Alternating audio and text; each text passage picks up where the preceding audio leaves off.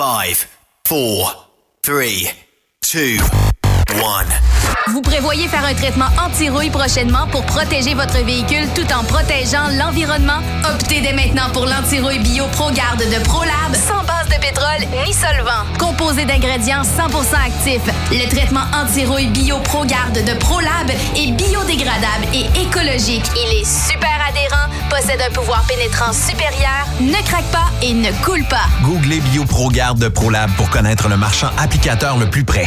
Vous êtes un conducteur professionnel. Vous cherchez un défi? Vous voulez joindre une équipe dynamique? Vous voulez travailler local? Canada-Canada, Canada-États-Unis. Nos camions sont basés sur la rive sud de Montréal, Bécancour, Shawinigan, Québec, Chicoutimi, Sacré-Cœur, Bécomo, Cornwall, Toronto et autres. Et surtout, bénéficiez des avantages de Transport Saint-Michel. Les fins de semaine sont libres. Meilleur taux en ville. Payé pour tout. Toilé, détoilé, chargement, déchargement, les douanes. En moyenne hebdomadaire, 2500 000 et plus. Équipement en très bonne condition. Travail à l'année. Possibilité de route attitrée. Camions récents et attitrés. Réparation personnalisée. Dépôt direct. Système de bonification à la performance. Et comme exigence, avoir un minimum de deux ans d'expérience, bon dossier de conduite et vérification du casier judiciaire à jour. Transport Saint-Michel. C'est le moment d'appeler. Contactez nos ressources humaines au 1-866-554-9903 par télécopieur 450-454-9725. Transport Saint-Michel. À vous de jouer. Pour plusieurs camionneurs et brokers, la comptabilité, c'est compliqué et ça demande des heures de travail. Céline Vachon, comptable dans le transport depuis 20 ans, est votre solution. Roulez l'esprit en paix. Céline s'occupera de votre comptabilité, votre tenue de livre, vos déductions, vos remises de taxes, vos impôts personnels et de société, et même du démarrage de votre entreprise. Le tout sous une même adresse. Vous êtes meilleur pour rouler? Nous, c'est de faire votre comptabilité. Un seul numéro. 450 649 1744. 450-649-1744. Céline Vachon, une vraie mère pour les camionneurs. Transport Jacques Auger recherche des candidats consciencieux pour combler des postes de chauffeur classe 1 pour du travail local. Travail à l'année, horaire de 4 jours, boni et autres avantages. Transport Jacques Auger, leader en transport de produits pétroliers depuis 30 ans. Détails au www.fueljob.ca. Burroughs Courtier d'assurance se démarque depuis plus de 60 ans dans l'industrie du transport. Ici Martin Burroughs, vice-président chez Burroughs Courtier d'assurance. Connaissant bien vos besoins et votre réalité, nous avons développé et négocié pour vous un programme d'assurance auto-habitation véhicule récréatif de groupe spécifiquement conçu pour vous les camionneurs et votre famille, qui se démarque au niveau du prix et du produit. À titre de chef de file de l'industrie, notre cabinet multiservice bénéficie d'accès privilégié auprès des plus importants assureurs, partenaires et fournisseurs. Contactez-nous au 1-800-939-7757 ou visitez-nous en ligne au burrows.ca. Vous êtes à la recherche d'une compagnie de première classe qui se soucie de ses employés? Challenger Motor Freight, un leader dans l'industrie du transport depuis des années, est ce que vous recherchez. Nous sommes présentement à la recherche de camionneurs professionnels classe 1 pour du Canada et les États-Unis. Nos camions Freightliner, Volvo, Peterbilt sont basés dans nos divers terminaux à travers le Canada et aussi dans la grande région de la ville de Québec. Nous avons beaucoup à vous offrir. Travail à l'année, rémunération concurrentielle axée sur nos chauffeurs, équipement récent, en très bonne condition et attitré, régime de retraite, assurance collective et bien d'autres. Contactez notre équipe de recrutement dès aujourd'hui par téléphone 514 684 2864 poste 3025 514 684 2864 poste 3025 ou par courriel recrutement arobase challenger.com. Visitez-nous en ligne sur challenger.com. Affacturage JD est un leader dans l'affacturage et vous permet à vous, propriétaire de camions ou gestionnaire d'entreprise, d'obtenir vos liquidités rapidement. N'avez-vous jamais vécu une fin de mois critique? Pas que vous n'aviez pas d'argent, mais vos clients ne payant qu'au bout de 30 à 45 jours, il vous faut supporter l'arriérage de vos recevables. N'attendez plus. Affacturage JD vous offre une solution clé en main de prendre en charge vos factures et vous offrir l'avantage d'obtenir votre argent en moins de 24 heures ouvrables. Avec Affacturage JD, c'est aussi simple que ça. Contactez-nous dès maintenant en composant le 1-888-694-8721 ou visitez-nous en ligne jdfactors.com. As-tu vu la nouvelle publicité de Transwest sur le site de Truckstop Québec? C'est payant faire du team. Euh, en effet, c'est parce que ça donne entre 340 et 375 dollars par jour par routier. Avec tous les avantages qu'ils offrent, ça représente 2000 à 2500 dollars par semaine par routier. En cliquant sur leur publicité sur Truckstop Québec, ils nous présentent des exemples de payes concrètes de routiers, des payes en fonction des différentes destinations et même des exemples de rémunération annuelle du routier. Parle-moi de ça. Enfin, une entreprise de transport qui est assez transparente pour montrer des exemples de paye. Et si on travaillait les deux, là, on aurait tout un T4. Visitez de vrais exemples de paye sur groupetranswest.com. Vous préférez nous contacter par téléphone? Composez dès maintenant 1-800-361-4965, poste 284. Truck Stop Québec. La radio Des camionneurs. Cette émission est réservée à un public averti. Averti de je sais pas quoi, mais on vous le redit. Truck Stop Québec. Vous écoutez TSQ Truck Stop Québec. La radio des camionneurs avec Benoît Thérien.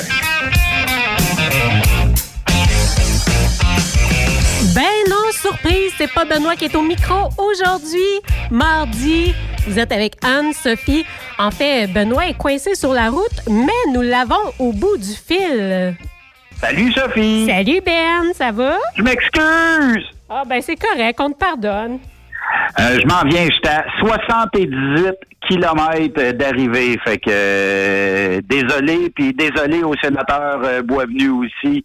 Euh, ça a été plus long que prévu aujourd'hui. Ben oui, 78 km, on parle de quoi peut-être? euh, 78, euh, ça se fait en 12 minutes d'écart avec ah, un oui, ben, Dodge Ram. c'est ça, avec des tailleurs à clous, peu importe les conditions, pas de problème. Mais euh, non, ça, ça, ça, ça, ça va bien. là. Euh, Je suis sur la 20, fait que ça, ça va relativement bien. Fait que euh, je je vais arriver pour la deuxième période. Bon ben c'est parfait, on t'attend Ben.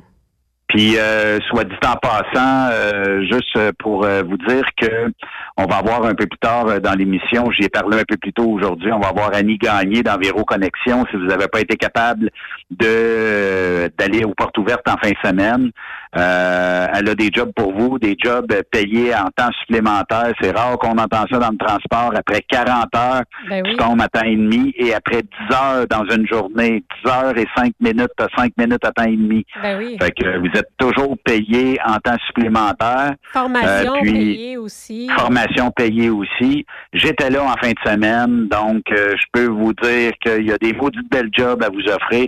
On va y parler un petit peu plus tard euh, dans l'émission. Puis euh, aussi, ben euh, il y a la Saint-Valentin qui s'en vient hein, euh, ce jeudi. Donc, préparez-vous si vous avez des déclarations d'amour à euh, envoyer à peut-être votre conjointe, votre conjoint. Moi, je pense que ça sera super cool. On peut faire ça live sur Trucks Québec. Ben oui, puis on Il y a va un peut-être camionneur avoir- qui m'a envoyé la main, là. Ah bon, OK. Tu le connais-tu? Non, pas du tout. ah bon, ben c'est correct, ils sont sympathiques. Ben oui, c'est de même euh, que ça marche. ben oui. Fait qu'on s'en J'aimerais va ça bientôt. faire les flûtes. Ah, ben ouais. Ben fais-y signe? Ben, j'ai envoyé la main, là. euh, Envoyez-y des petits becs. euh, non. non, non. Il n'y a pas de shower anyone Ah, ici. ah, OK, bon, on va laisser faire. Pas de bec. Fait que, bon, on se revoit tantôt, Ben. On va aller du côté Ouais. du sénateur. Ben, il est au bout du fil déjà, monsieur le sénateur Pierre-Hugues Boisvenu. Bonjour, monsieur le sénateur. Bonne journée, bonne journée à tous les gens qui nous écoutent, surtout aux camionneurs après avoir traversé là, cette tempête de neige ce week-end dernier. Ben Je suis convaincu qu'il y en a qui souffrent un peu mieux ce matin. Ben oui, en effet. Et puis, euh, écoutez, monsieur le sénateur, on a beaucoup de sujets à développer là, pour nos auditeurs aujourd'hui. Puis le premier, je crois, là, euh, qui touche euh, pas mal de gens droit au cœur, Marilyn Lévesque, la jeune femme de 22 ans là, qui a été assassinée par Eustachio Galaise, qui était en semi-liberté là, pour... euh, ça, faisait, ça faisait déjà moins de 15 ans qu'il avait commis un autre meurtre, euh, un autre meurtre assez répugnant.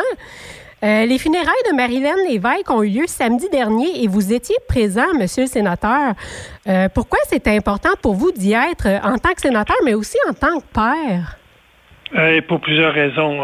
D'abord, faut, faut se dire que j'étais accompagné là de mes euh, euh, mes deux collègues de la Chambre des communes, euh, le député de Chicoutimi, Richard Martel, et Pierre Paulus, qui est euh, dans le cabinet de M. Scheer, là, qui est ministre dans le cabinet fantôme, qui est ministre de la Sécurité publique. Donc, on, on, viendra tantôt sur le travail de Pierre à la Chambre des communes, mais Richard et moi, on tenait absolument à y aller. Moi, d'une part, vous savez, ces, ces, ces assassinats-là qui marquent l'opinion publique, qui, qui, qui, qui, qui assomme une famille.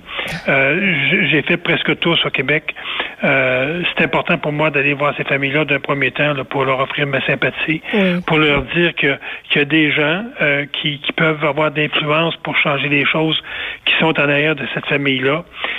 mais surtout pour rencontrer la mère, rencontrer les, les, les, les, frères et sœurs de cette jeune fille-là, rencontrer des amis parce que il y avait beaucoup de jeunes gens là, autour de autour de la vingtaine qui, euh, qui connaissaient très très bien Marilyn, qui étaient présents au, salon funéraire. Ben oui, 22 ans, c'est jeune. Oui, 22 ans, oui. Et donc, ça m'a permis là, vraiment de, de rencontrer la famille, de voir la, je dirais, la fragilité dans laquelle elles sont, puis comment euh, on peut les aider là, des prochaines semaines à, à, vivre leur deuil, d'une part, puis aussi à s'assurer que qu'il n'y ait pas d'autres Marilyn euh, l'évêque qui soit assassiné au Québec.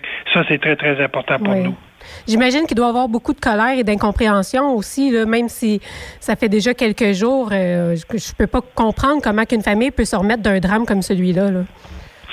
Beaucoup de colère, puis je vous dirais aussi, euh, pas seulement par rapport à sa mort, mais par rapport, je dirais, à la façon qu'on traite les femmes qui vivent de ce métier-là, qui vivent de cette profession-là, euh, celle de travailleuse du sexe ou, masseuse érotique, hein, prenons le terme qu'on veut, pour moi, c'est pas important. Les gens commencent, je, cette mort-là, cet assassinat-là, nous allume évidemment une lumière verte en disant euh, on, a en, 2014 euh, décriminalisé la prostitution ou du moins la pratique là, euh, de services sexuels, l'offre de services sexuels, mais on a criminalisé ceux qui sollicitent. Je, ne suis pas convaincu au, regard de ce meurtre-là qu'on a, on a progressé beaucoup dans la protection de ces femmes-là.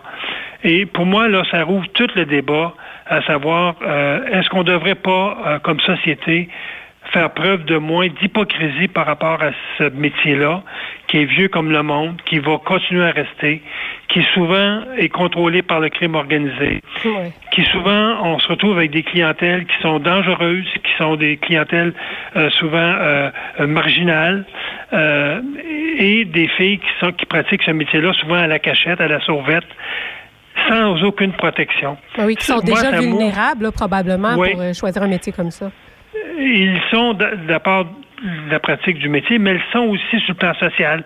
C'est des filles qui travaillent au noir, qui n'ont aucun filet social souvent, euh, pas de régime de rente, pas d'assurance chômage. Euh, vous comprenez, c'est qu'on, je pense qu'on a, on a isolé davantage ces filles-là plutôt que les aider dans, dans la pratique de leur métier. Donc, pour moi, là, ça remet euh, dans l'actualité une raison qu'il faut avoir parce que il y, y, a des milliers, des milliers de femmes qui pratiquent ce, ce métier-là. J'exclus ici les mineurs qui sont plus dans un modèle d'exploitation, mais lorsqu'on est majeur, on choisit de façon volontaire cette profession-là, euh, euh, qu'elle soit de courte durée ou qu'elle soit de longue durée, je pense que la société se doit de protéger ces femmes-là. Et pour moi, là, ça, ça rouvre tout le débat là-dessus. Et je pense que dans les prochains, les prochains mois, euh, je, vais, je, vais, je vais regarder avec mes collègues du cabinet fantôme, euh, regarder avec aussi la province de Québec, avec mon ami Yann Lafrenière, qui est très préoccupé aussi par, par ce qui est arrivé. Euh, comment on peut davantage aider ces femmes-là? Si elles, si elles restent dans le métier, comment on peut mieux les protéger? Si elles désirent s'en sortir comme Marilyn, comment on peut les aider à s'en sortir sans qu'elles passent par ce que Marilyn a passé, des promesses d'argent mm. qui n'ont sans doute pas été tenues et qui ont débouché sur euh, son assassinat. Donc, il, faut regarder ça. Euh, euh, nous, de notre côté, Pierre Paulus va regarder sûrement, parce que vous savez que la semaine dernière, à la Chambre des communes, la motion que mon ami Pierre a déposée, Pierre Paulus, a été votée, votée à l'unanimité. Tous les partis ont dit oui, sont d'accord à ce qu'il y ait une une enquête euh, indépendante du ministre, parce que le ministre a annoncé qu'il y aurait une enquête interne. Mais tout le monde le sait que ça va être une enquête bidon, une enquête qui va être faite par des gens qui ont commis des erreurs. C'est c'est plus ou moins valable. Ben oui, ils vont sûrement essayer de se protéger plus que d'aller dans le fond des choses. Là ce qui, s'est toujours passé dans ce qui s'est toujours passé là des enquêtes euh, qui, qui, ont, été faites dans, le passé. Donc là, ça va être plutôt un comité euh, de la Chambre des communes formé des, des quatre partis politiques, le, bloc, le, le, NPD, euh, les conservateurs et les libéraux, qui vont s'asseoir. on va identifier une liste de témoins je suis convaincu qu'on va identifier des, commissaires, qu'on va identifier des agents du système carcéral, qu'on va identifier des, professionnels du, métier, euh, des, gens qui le pratiquent. On va identifier aussi des professionnels euh, qui sont dans la recherche dans ce domaine-là. Donc, on aura une bonne batterie de témoins qui vont venir nous parler. L'avantage qu'on a d'avoir cette commission-là aujourd'hui, c'est comme on forme, le, on forme l'opposition et que le gouvernement est minoritaire, ben c'est nous qui avons le dernier mot euh, quant, au, quant aux témoins à avoir. Vous vous souvenez, lorsqu'il y a eu une commission sur l'affaire, euh, euh, euh pas Norman, mais Lavalin, on n'a pas pu emmener les témoins qu'on voulait parce que les libéraux s'objectaient à la liste des témoins parce ben qu'ils étaient majoritaires. Maintenant, comme l'opposition est majoritaire, on aura notre liste de témoins et ça sera, à mon avis, une commission qui va qui va faire beaucoup de bruit. Et euh, déjà, on, est, on a identifié là, des gens qui pourront venir témoigner, des gens qui connaissent bien le système, qui ont travaillé dans le système et qui pourront faire une critique là, assez euh, euh, à la fois positive, mais aussi une critique, à, mon avis, très euh, très dirigé vers ces deux systèmes-là, qui est le système carcéral et qui est la commission de libération conditionnelle. Ben, tout à fait. Puis on va espérer justement que d'avoir un gouvernement minoritaire libéral va, va permettre d'avoir un peu plus de transparence, là, comme vous dites, dans tous ces dossiers-là. Monsieur le sénateur, est-ce que vous, euh, tu sais, vous nous parlez souvent là, des proxénètes puis de la violence qui est faite aux femmes. On sait que dans le domaine de la prostitution, il y a beaucoup de femmes qui sont vulnérables. Est-ce que c'est une chose courante de laisser des tueurs comme Eustachio euh, Galaise recourir à des services de prostitution? Ça ne l'est pas. Et, ça ne l'est pas, je vais vous dire pourquoi. Pas juste parce qu'il est dangereux. Euh, tout le monde le sait, tout le monde le dit aujourd'hui. Les gens qui ont euh, qui ont été euh, responsables de l'évaluation de cet individu-là, aussi bien à l'intérieur des murs, parce que vous savez de la façon que ça procède, c'est le système carcéral qui fait d'abord une première évaluation. C'est eux qui l'ont eu dans, à, l'intérieur des murs pendant 15 ans. Donc c'est eux qui le connaissent, qui connaissent très très bien. Donc eux font une première évaluation. L'évaluation est soumise à la commission de libération conditionnelle parce que le système carcéral ne peut pas libérer des gens qui ont été condamnés pour meurtre, tentative de meurtre euh, ou euh, des crimes graves. Il y a une série de crimes graves. C'est la commission qui va prendre la décision. Donc, euh, un, tiers parti. Ce qu'on s'aperçoit, dans le fond, c'est que les deux systèmes couchent ensemble et ont à peu près, je dirais, la même envergure en termes de compétences, ce que je dirais une absence de compétences. Ben oui. Donc là, le, système carcéral a produit un rapport à la commission. La commission l'a regardé ce qu'on reçoit comme information actuellement qui ne peut pas être validé parce qu'on n'a pas accès au dossier papier comme tel, c'est plus de l'ordre des rumeurs ou plus de l'ordre de l'information qui se coule. Euh, à chaque jour, on apprend quelque chose. Hier, l'information qu'on a appris, c'est que euh, la commission de libération constitutionnelle n'avait pas donné son accord à ce que cet individu-là puisse avoir des contacts sexuels avec les femmes euh, dans son processus de réinsertion sociale. Donc, ça, on comprend pas ça. Là. On dit, si la commission n'était pas d'accord avec ça, puis que le système carcéral, lui, approuve euh, son, son, plan de réinsertion sociale. Hein, soit qu'il y a un manque de communication, soit qu'il s'en foutent. Ben, c'est exactement. C'est ce qui nous laisse croire qu'il y a plus que de l'incompétence dans ce système-là. Il y a de l'incurie. Il y a, je dirais, de, carrément une mauvaise administration qui se fait. Et, il est temps, je pense, qu'on ouvre, ouvre cette boîte de Pandore-là, qu'on ouvre cette, boîte de, verre et qu'on mette les deux mains dedans et qu'on aille voir qu'est-ce qui se passe.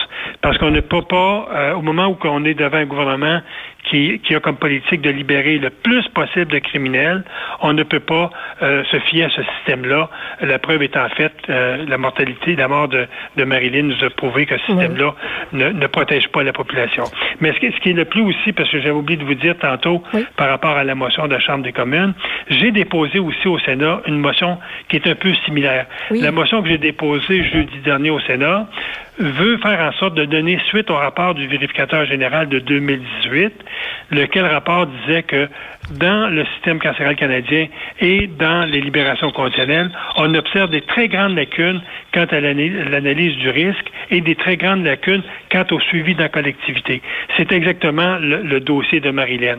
Euh, mauvaise analyse du risque, mauvais suivi du criminel quand il était en liberté. Moi, j'ai déposé une motion pour euh, créer un comité qui va venir étudier la formation qu'on donne aux, commissaires, venir étudier les outils qu'on a pour suivre ces gens-là dans la collectivité. Eh bien, imaginez-vous, les sénateurs indépendants ont, déposé une contre pour s'objecter à ce que cette étude-là se fasse.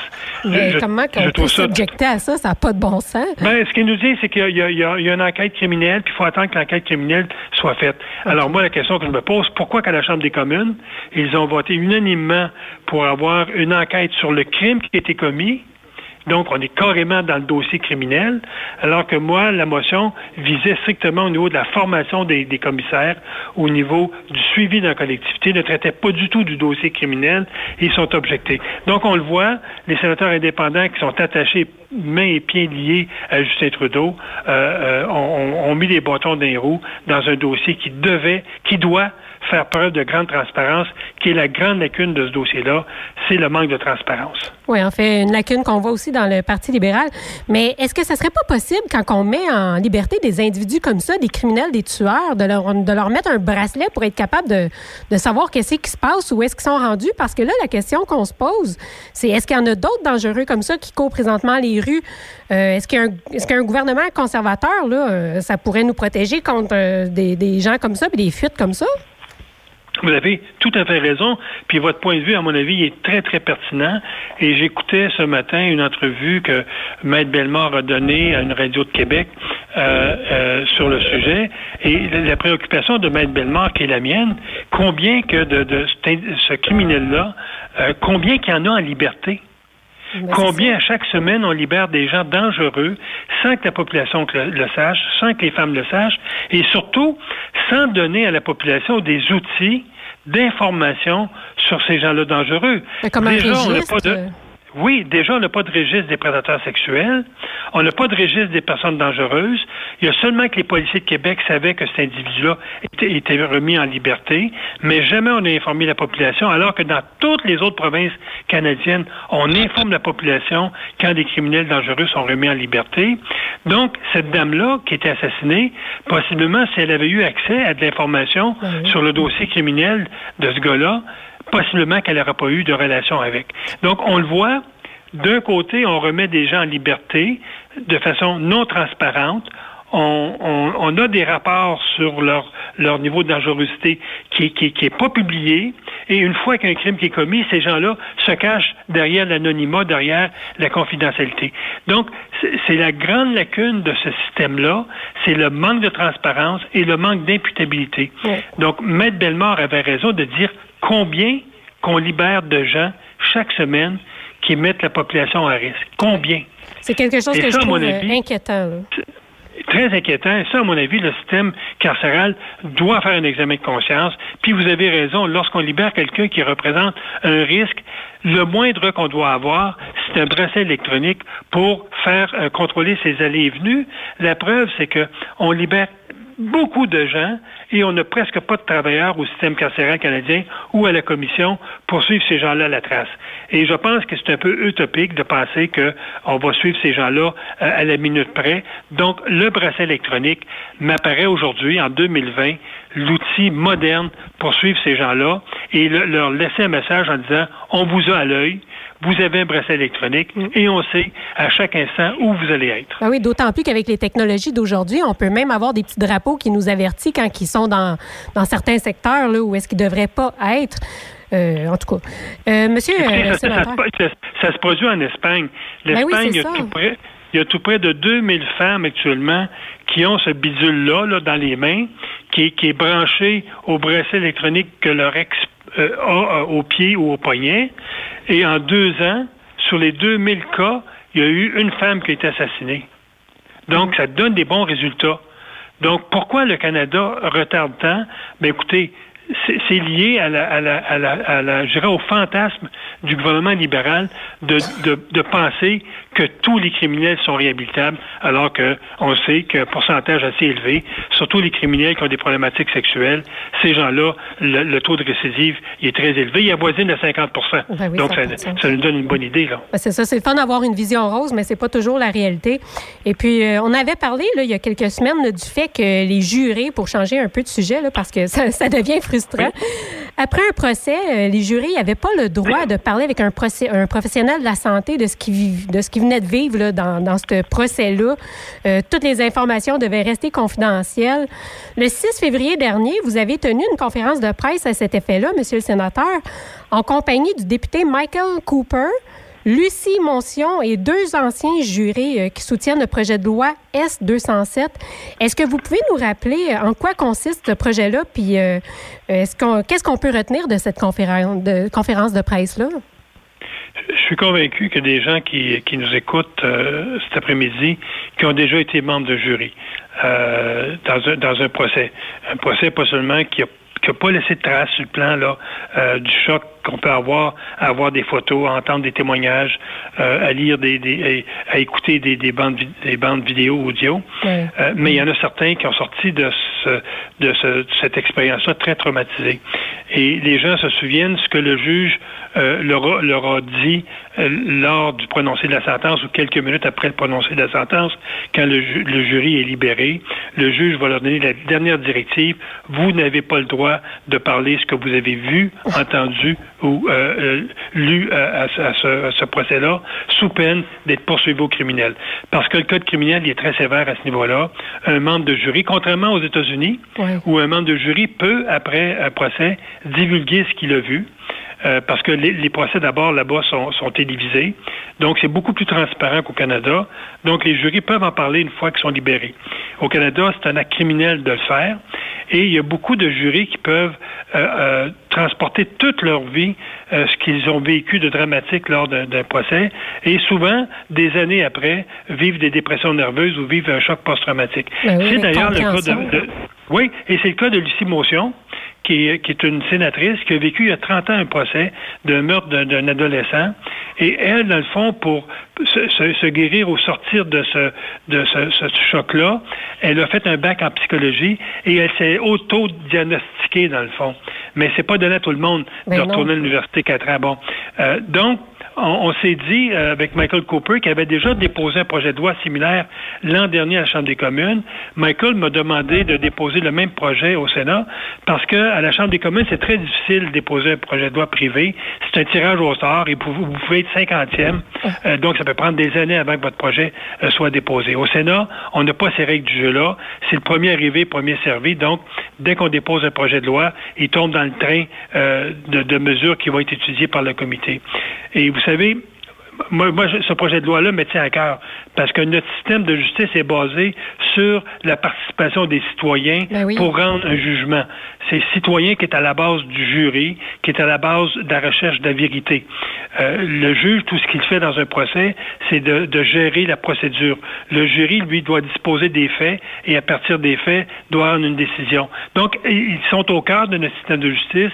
Ils jouent un rôle fondamental dans notre système de justice et je trouvais tout à fait euh, euh, pas inhumain, mais euh, irresponsable de la part du, notre système de dire à ces gens-là, quand vous finissez un procès, vous n'avez plus le droit d'en parler. Donc, ce qu'on a fait, on a déposé ce projet de loi-là, le S-207, qui va faire en sorte que dorénavant, un jury pourra, après un procès, traiter avec un, professionnel de la santé, que ce soit son médecin, que ce soit un psychiatre, un psychologue, pour retraiter tout, toute son expérience qu'il y a eu lors d'un jury pourra maintenant dévoiler cette information-là à un, un, membre, un professionnel de la santé, pour pouvoir, je dirais, exorciser son traumatisme qui, qui aurait pu être vécu. Donc, je, je, trouve que c'est une façon de dire au jury, vous faites un travail formidable, on n'a pas le droit de vous laisser dans une situation traumatisante, donc dorénavant, on vous autorise à en parler à, une personne de la santé. Et tout ce qui reste à nous attacher maintenant, c'est que ces services-là de santé qui vont être donnés à ces jurys-là, qui vont être souvent euh, des, des, services donnés par le privé, parce qu'au public, on sait que ça peut prendre une année avant d'avoir un service. Donc, on regarde actuellement une formule où on pourra payer ces services-là que le jury pourra demander des services de santé. Bien, ça serait bien parce que j'ai l'impression que ça fait un peu dinosaure là, euh, à l'instant, euh, la, façon que c'est que c'est. Si un jury le consultait un professionnel de la santé, tel qu'un psychiatre là, en ce moment, et puis qui parlait du procès qu'il vient de traverser, est-ce que vous avez une petite idée à quoi il pourrait faire face comme mesure ou comme pénalité? Il serait accusé au criminel. C'est dans le même, c'est à peu près le même type de crime qu'un parjure. OK. Quand même... Euh, Donc, parce que quand vous êtes membre de jury, vous jurez de, de, de, de de remplir votre rôle selon votre conscience et vous jurez de garder confidentielles les informations que vous avez obtenues. Donc, si vous, vous, vous transgressez le code criminel, c'est à peu près l'équivalent de vous parjurer. Donc, ça peut être sujet à une, une, amende très forte, comme ça peut être sujet, dans le fond, à une peine d'emprisonnement. Donc, vous avez un dossier criminel si vous le faites vous allez traîner ce dossier criminel-là toute votre vie. ce qui va vous empêcher d'aller aux États-Unis, ce qui va vous empêcher d'avoir souvent un emploi, un loyer. Oui, avec toutes les conséquences que ça vient. Hein. Il y a des conséquences importantes et on trouvait très important pour mon, mon collègue Cooper et la sénatrice Motion de déposer ce projet de loi-là. Et maintenant, ce qu'on espère, parce que la sénatrice Motion a fait, euh, on a j'ai déposé le projet de loi jeudi dernier, j'ai fait mon discours sur le projet de loi. La sénatrice Motion, qui est critique du projet de loi, euh, a fait aussi son discours là-dessus donc maintenant, ce qu'on espère, c'est qu'il soit envoyé le plus rapidement possible au comité des affaires juridiques pour qu'il puisse être étudié et adopté et transmis à la Chambre des communes, qui, elle, à son tour, devra reprendre le processus et euh, réétudier le projet de loi pour l'adopter pour qu'il soit force de loi. Bien, on le souhaite, euh, M. Boisvenu. Et puis euh, là, on parle beaucoup, là, pour aller dans le sujet numéro 4, on parle beaucoup de la libération de, de qui a été réinséré dans la société, euh, même s'il était très dangereux. Là. En 2014, il y a des experts qui avaient déclaré qu'un certain lutte présentait des risques de récidive élevés en termes de pédophilie. Il avait été condamné à 15 ans de prison. Puis il a quand même été relâché en décembre 2015 aux deux tiers de sa peine. Puis lui aussi, il aurait récidivé. Donc, qu'est-ce qui se passe avec notre système correctionnel? Euh, est-ce que c'est parce qu'on a trop de, prisonniers ou euh, c'est fou quand même? Il y, a, plusieurs choses que je veux discuter avec vous là-dessus parce que c'est très important. Euh, le dossier des prédateurs sexuels, c'est un dossier qui est très, très inquiétant dans notre système de justice. D'abord, vous avez raison, c'est un cas qui s'apparente beaucoup euh, au, meurtrier de, de, de Marilyn, quelqu'un qui était en prison, qui avait un, lourd passé en termes de pédophilie, ben euh, qui avait eu quand même une, sentence de 15 ans. Imaginez-vous un pédophile qui a une sentence de 15 ans, ça veut dire que ce qu'il avait comme, comme passé et ce qu'il avait comme matériel ce qu'il y avait comme agression, parce que lui avait agressé une jeune fille de, de, 8 ans, je pense. Ça veut dire que c'était très, très, très grave. Pour le juge de 15 ans, c'était la sentence la plus sévère donnée au Canada depuis euh, des, décennies. Oui, en fait, c'était à l'endroit de sa fille de 4 ans. Exactement. Puis ce, ce, qui, ce, qui, ce qui me choque, c'est dès qu'il est arrivé aux deux tiers de la sentence, qu'est-ce qu'on appelle euh, une, libération d'office, parce que dans notre système de justice, un individu qui arrive aux deux tiers de sa sentence, s'il ne représente pas de risque, automatiquement, il remet en liberté. C'est un automatisme. Euh, la commission de libération n'a même pas un mot à dire. C'est le système carcéral qui libère directement. Dans ce cas-là, l'individu représentait un haut risque de, de, récidive. Ben oui, même les experts dit. Exactement. Puis on l'a mis, on lui a accordé quand même une libération d'office aux deux tiers. Donc, et ça, ça s'est fait en décembre 2015. Euh, quelques mois après que Trudeau est arrivé au pouvoir. Donc, ça nous dit toute la philosophie qui était en train de s'implanter dans le système carcéral et le mot d'ordre qui était donné par Justin Trudeau, libérer, libérer, libérer. Donc, on libère des gens dangereux.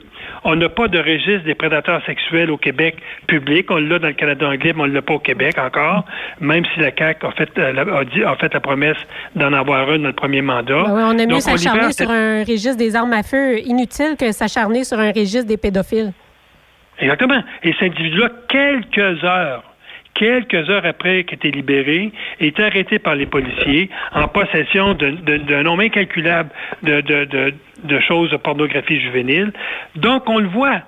Encore là, la commission de libération constitutionnelle euh, a, été, a été précipitée par le système carcéral pour remettre cet individu-là en liberté et dès qu'il est sorti de prison, il a tout de suite récidivé. Mais ce qui m'inquiète le plus encore, Sophie, saviez-vous que depuis 2012, où on a modifié le, registre des, prédateurs sexuels canadiens. Parce qu'il y a un registre national des prédateurs sexuels, lequel registre les provinces peuvent rendre public. Le Québec ne l'a pas encore fait. Depuis 2012, tenez-vous bien là, il y a 12 000 prédateurs sexuels qui ont été condamnés qui ne sont pas inscrits au registre actuel parce que le Québec n'a pas les ressources pour inscrire ces, gens-là au registre national. Pour bien faire comprendre, lorsque quelqu'un est condamné pour un crime à caractère sexuel, il y en a à peu près une centaine dans le code criminel. Auparavant, avant 2012, c'est les juges qui décidaient si on l'inscrivait ou pas au registre. Au Québec, on, on inscrivait à cette époque-là à peu près le deux tiers des gens qui étaient condamnés pour un crime à caractère sexuel étaient inscrits au registre. Le tiers, les juges ne voyaient pas l'opportunité de le faire. En 2012, on a changé la loi et on a fait en sorte que tous les gens qui commettent un crime à caractère sexuel, dans le registre de la centaine de crimes que je n'énumérerai pas, il y a obligation maintenant de les inscrire. Mais il fallait que les provinces euh, euh, aient les ressources pour la faire, parce que le système de justice est administré par les provinces. Donc, quand quelqu'un est condamné pour un crime à caractère sexuel, c'est la province. Ici au Québec, c'est partenaire. Il y, a, il, y a, des gens partenaires qui reçoivent la condamnation et automatiquement on l'inscrit au registre national. Donc, cet individu-là, lorsqu'il sera libéré, les policiers sauront qu'il euh, y, a un individu dangereux dans leur cours. Il y a 12 000 dossiers qui n'ont pas été inscrits encore, faute de ressources appartenaient. Ça veut dire que peut-être il y a actuellement le tiers ou la moitié de ces gens-là ont déjà été libérés sans que les policiers le sachent. Il n'y a pas personne qui est au courant, puis on a tous ces pédophiles-là autour de nous. Parce que comme ils ne sont pas inscrits au registre, lorsqu'ils sont remis en liberté, les policiers ne peuvent pas avoir l'information. Donc, ça, c'est l'autre partie très, très inquiétante de la façon qu'on gère les gens qui sont, qui sont reconnus coupables de crimes graves au niveau agression sexuelle. L'autre partie qui est très grave, c'est celle-ci, c'est qu'on ne sait pas qui on libère. Bien, en effet, un homme comme ça, je veux dire, des Lucs, il y en a d'autres, là, qui sont peut-être euh, en liberté autour de nous, puis on n'en a aucune idée parce que, premièrement, on libère n'importe qui, puis euh, on ne peut pas les suivre, puis on n'a aucune idée qui ils sont. Vous avez raison. Donc ça, ça c'est très très inquiétant là. Et moi, je, vais euh, la semaine prochaine, je vais euh, sans doute interpeller le gouvernement du Québec là-dessus, savoir où il en est. Moi, je vous parle là de euh, décembre 2017, donc deux, il y a deux ans, il y avait 12 000 dossiers qui n'étaient pas inscrits au registre. depuis ce temps-là, on calcule au Québec seulement, c'est à peu près 5 000 prédateurs sexuels qui sont, condamnés, qui sont condamnés annuellement. Ça veut dire que ça en est rajouté 10 000 depuis deux ans. Est-ce que tous ces gens-là sont inscrits au registre? Sinon, ben écoutez, ça, donne quoi d'avoir un registre? En effet. Et lorsqu'il y aura un registre public au Québec, on va avoir seulement qu'une partie de l'information. Ben oui, parce qu'on n'a pas été capable de faire le suivi des autres. Exactement. Exactement. C'est assez inquiétant. Et pendant ce temps-là, on est pendant ce temps-là, on inscrit toutes les armes à feu des, des honnêtes chasseurs en pensant que ces gens-là vont commettre un crime un jour. Comme si c'est eux qui, étaient dans la criminalité, puis comme si les armes qui étaient en criminalité euh, allaient s'enregistrer. Tu sais. Exactement. En tout cas, je trouve ça dommage qu'on ne trouve pas les ressources pour la sécurité, la sécurité de nos enfants, mais... mais on va, on va questionner le gouvernement du Québec, ben, sûr, là-dessus, parce que c'est sa responsabilité d'inscrire ces gens-là. Puis la population, comme je le dis tantôt, ce que la population s'attend, c'est lorsqu'un prédateur sexuel qui est remis en liberté, au minimum, au minimum, que les policiers dans la municipalité où ils se retrouvent, que les policiers aient l'information. Oui, tout à fait. Mais là, euh, ça prend une bonne nouvelle là-dedans parce que c'est quand même assez choquant. Euh, le sujet numéro 5, Monsieur le sénateur, la police de Calgary qui a dévoilé les détails d'une enquête de deux ans ayant abouti à l'arrestation de cinq individus accusés de trafic humain au Québec et en Alberta. Euh, est-ce qu'on peut être confiant pour l'avenir de la sécurité de nos jeunes ou on a encore beaucoup de chemin à faire? Écoutez, on, l'a dit souvent avec, avec vous, avec Benoît, euh, comment euh, l'exploitation sexuelle au Québec est un problème grave et comment de nos jeunes filles mineures souvent ou même majeures sont, euh, sont expatriées vers les provinces anglophones. Euh, ces, ces, jeunes filles ne parlent pas anglais. Elles sont doublement victimes euh, du proxénète. Et j'avais les données de mon collègue, là, de, parce que vous savez, on, a une équipe, une escouade unifiée au Québec pour aller à aux trousses des, des, des, des pimps, des, des souteneurs. Et on parle à chaque année, à chaque année au Québec, on, traduit devant la justice tout près de 180, euh, 180 proxénètes. Imaginez-vous. Et ça, pour nous, et c'est les policiers qui me le disent, c'est la pointe de l'iceberg à Montréal. On parle à Montréal qu'il y a à peu près 600 proxénètes qui exploitent des mineurs et qui exploitent des femmes au niveau sexuel. Donc, euh, je, le sais depuis des années que euh, l'Ouest canadien, les policiers de l'Ouest travaillent étroitement avec les policiers du Québec. Donc, on, a réussi à démanteler. Euh, vous, allez me dire, c'est pas un, gros réseau. C'est, quatre proxénètes, deux, deux de l'Ouest et deux du Québec qui, exploitaient des jeunes filles. Mais pour les policiers, il y a sans doute plus d'une victime à, à, identifier dans, dans ce réseau-là. Oui. Mais moi, ça, ça, ça, me donne espoir parce que dans le fond, on voit comment que les policiers à travers le pays euh, travaillent ce dossier-là de façon très, très sérieuse.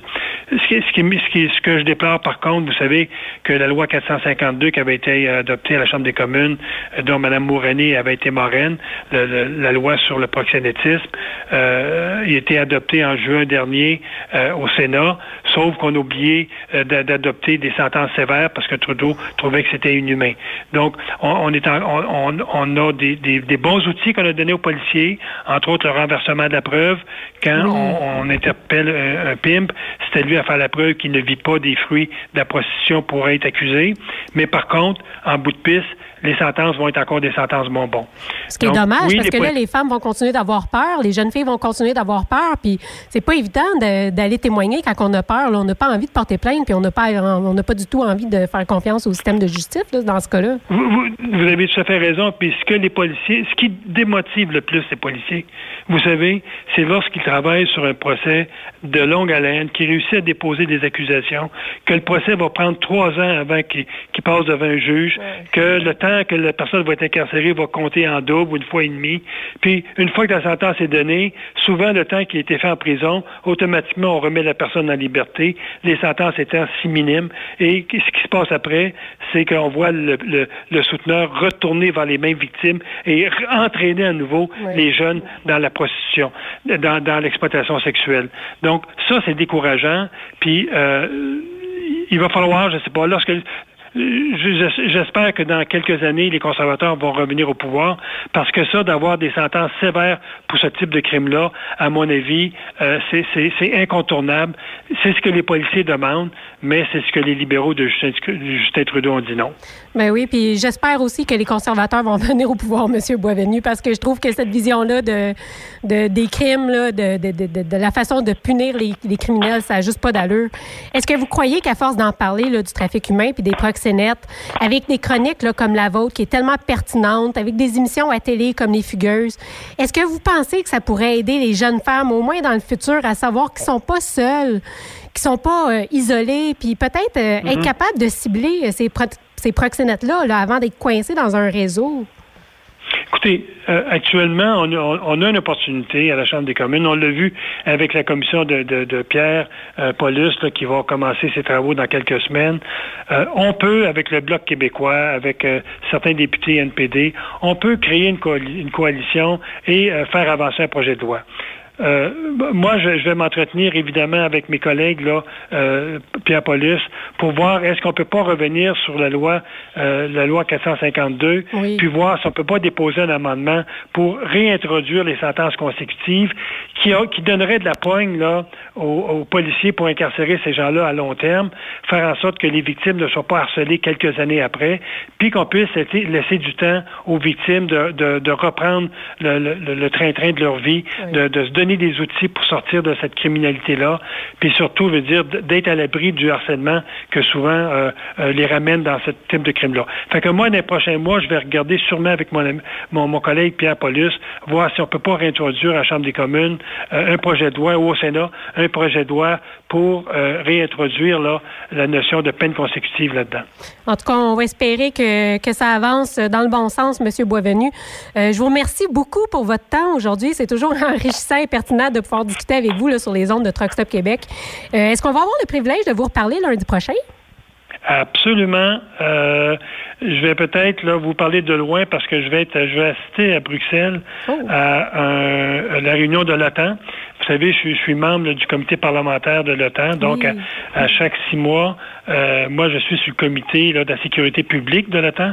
Euh, donc à chaque six mois, on se rencontre et on met en place, dans le fond, les décisions que les, les, présidents ou les, premiers ministres des pays nous, nous, nous, nous, déposent. Donc, on, on, va être à Bruxelles la semaine prochaine et sûrement qu'un un des dossiers va être ce qui se passe actuellement au Moyen-Orient et, ça fait, et avec la Russie. Donc, je vais être à Bruxelles donc, sans doute que ma, chronique va vous parvenir là, euh, de l'Europe la semaine prochaine. Bien, c'est parfait. Bonne rencontre, monsieur le sénateur, puis au plaisir de vous reparler lundi prochain. Merci. Merci.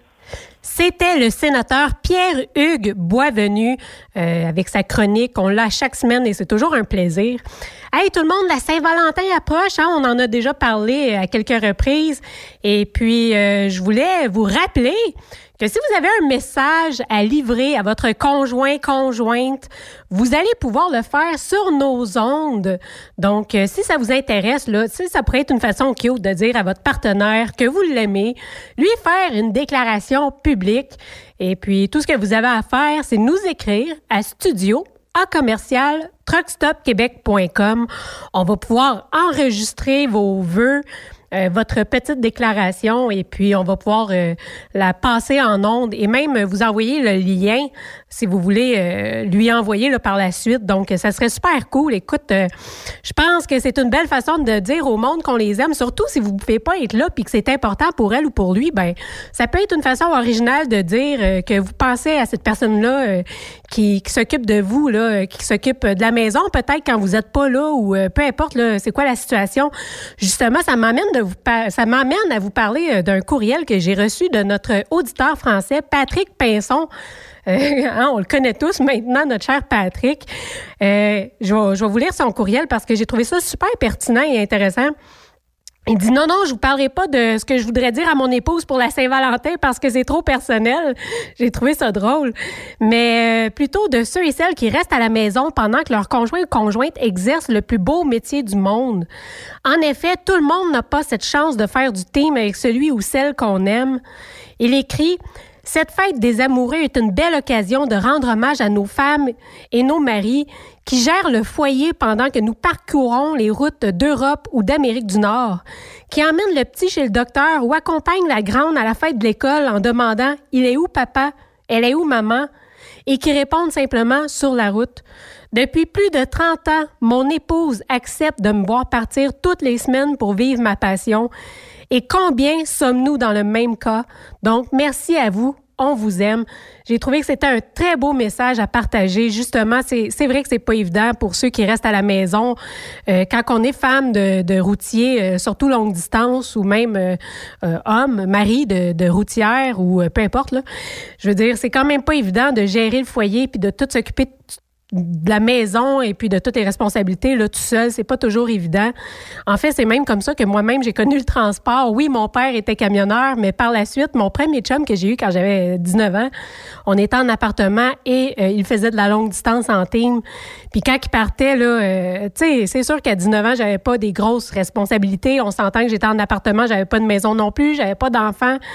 Mais quand même, il faut apprendre à vivre avec cette situation-là. Puis c'est pas tout le monde qui qui est capable de, de, le faire. Donc, ceux et celles qui le font bien, mais ben, pourquoi ne pas le souligner? Donc, profitez-en et faites-le sur nos ondes. Un beau message que Patrick a envoyé à sa conjointe ici et à toutes les femmes et hommes au foyer, euh, pas nécessairement qui travaillent pas, mais qui s'occupent, euh, entre autres, de la maison quand leur amoureux, amoureuse est sur la route.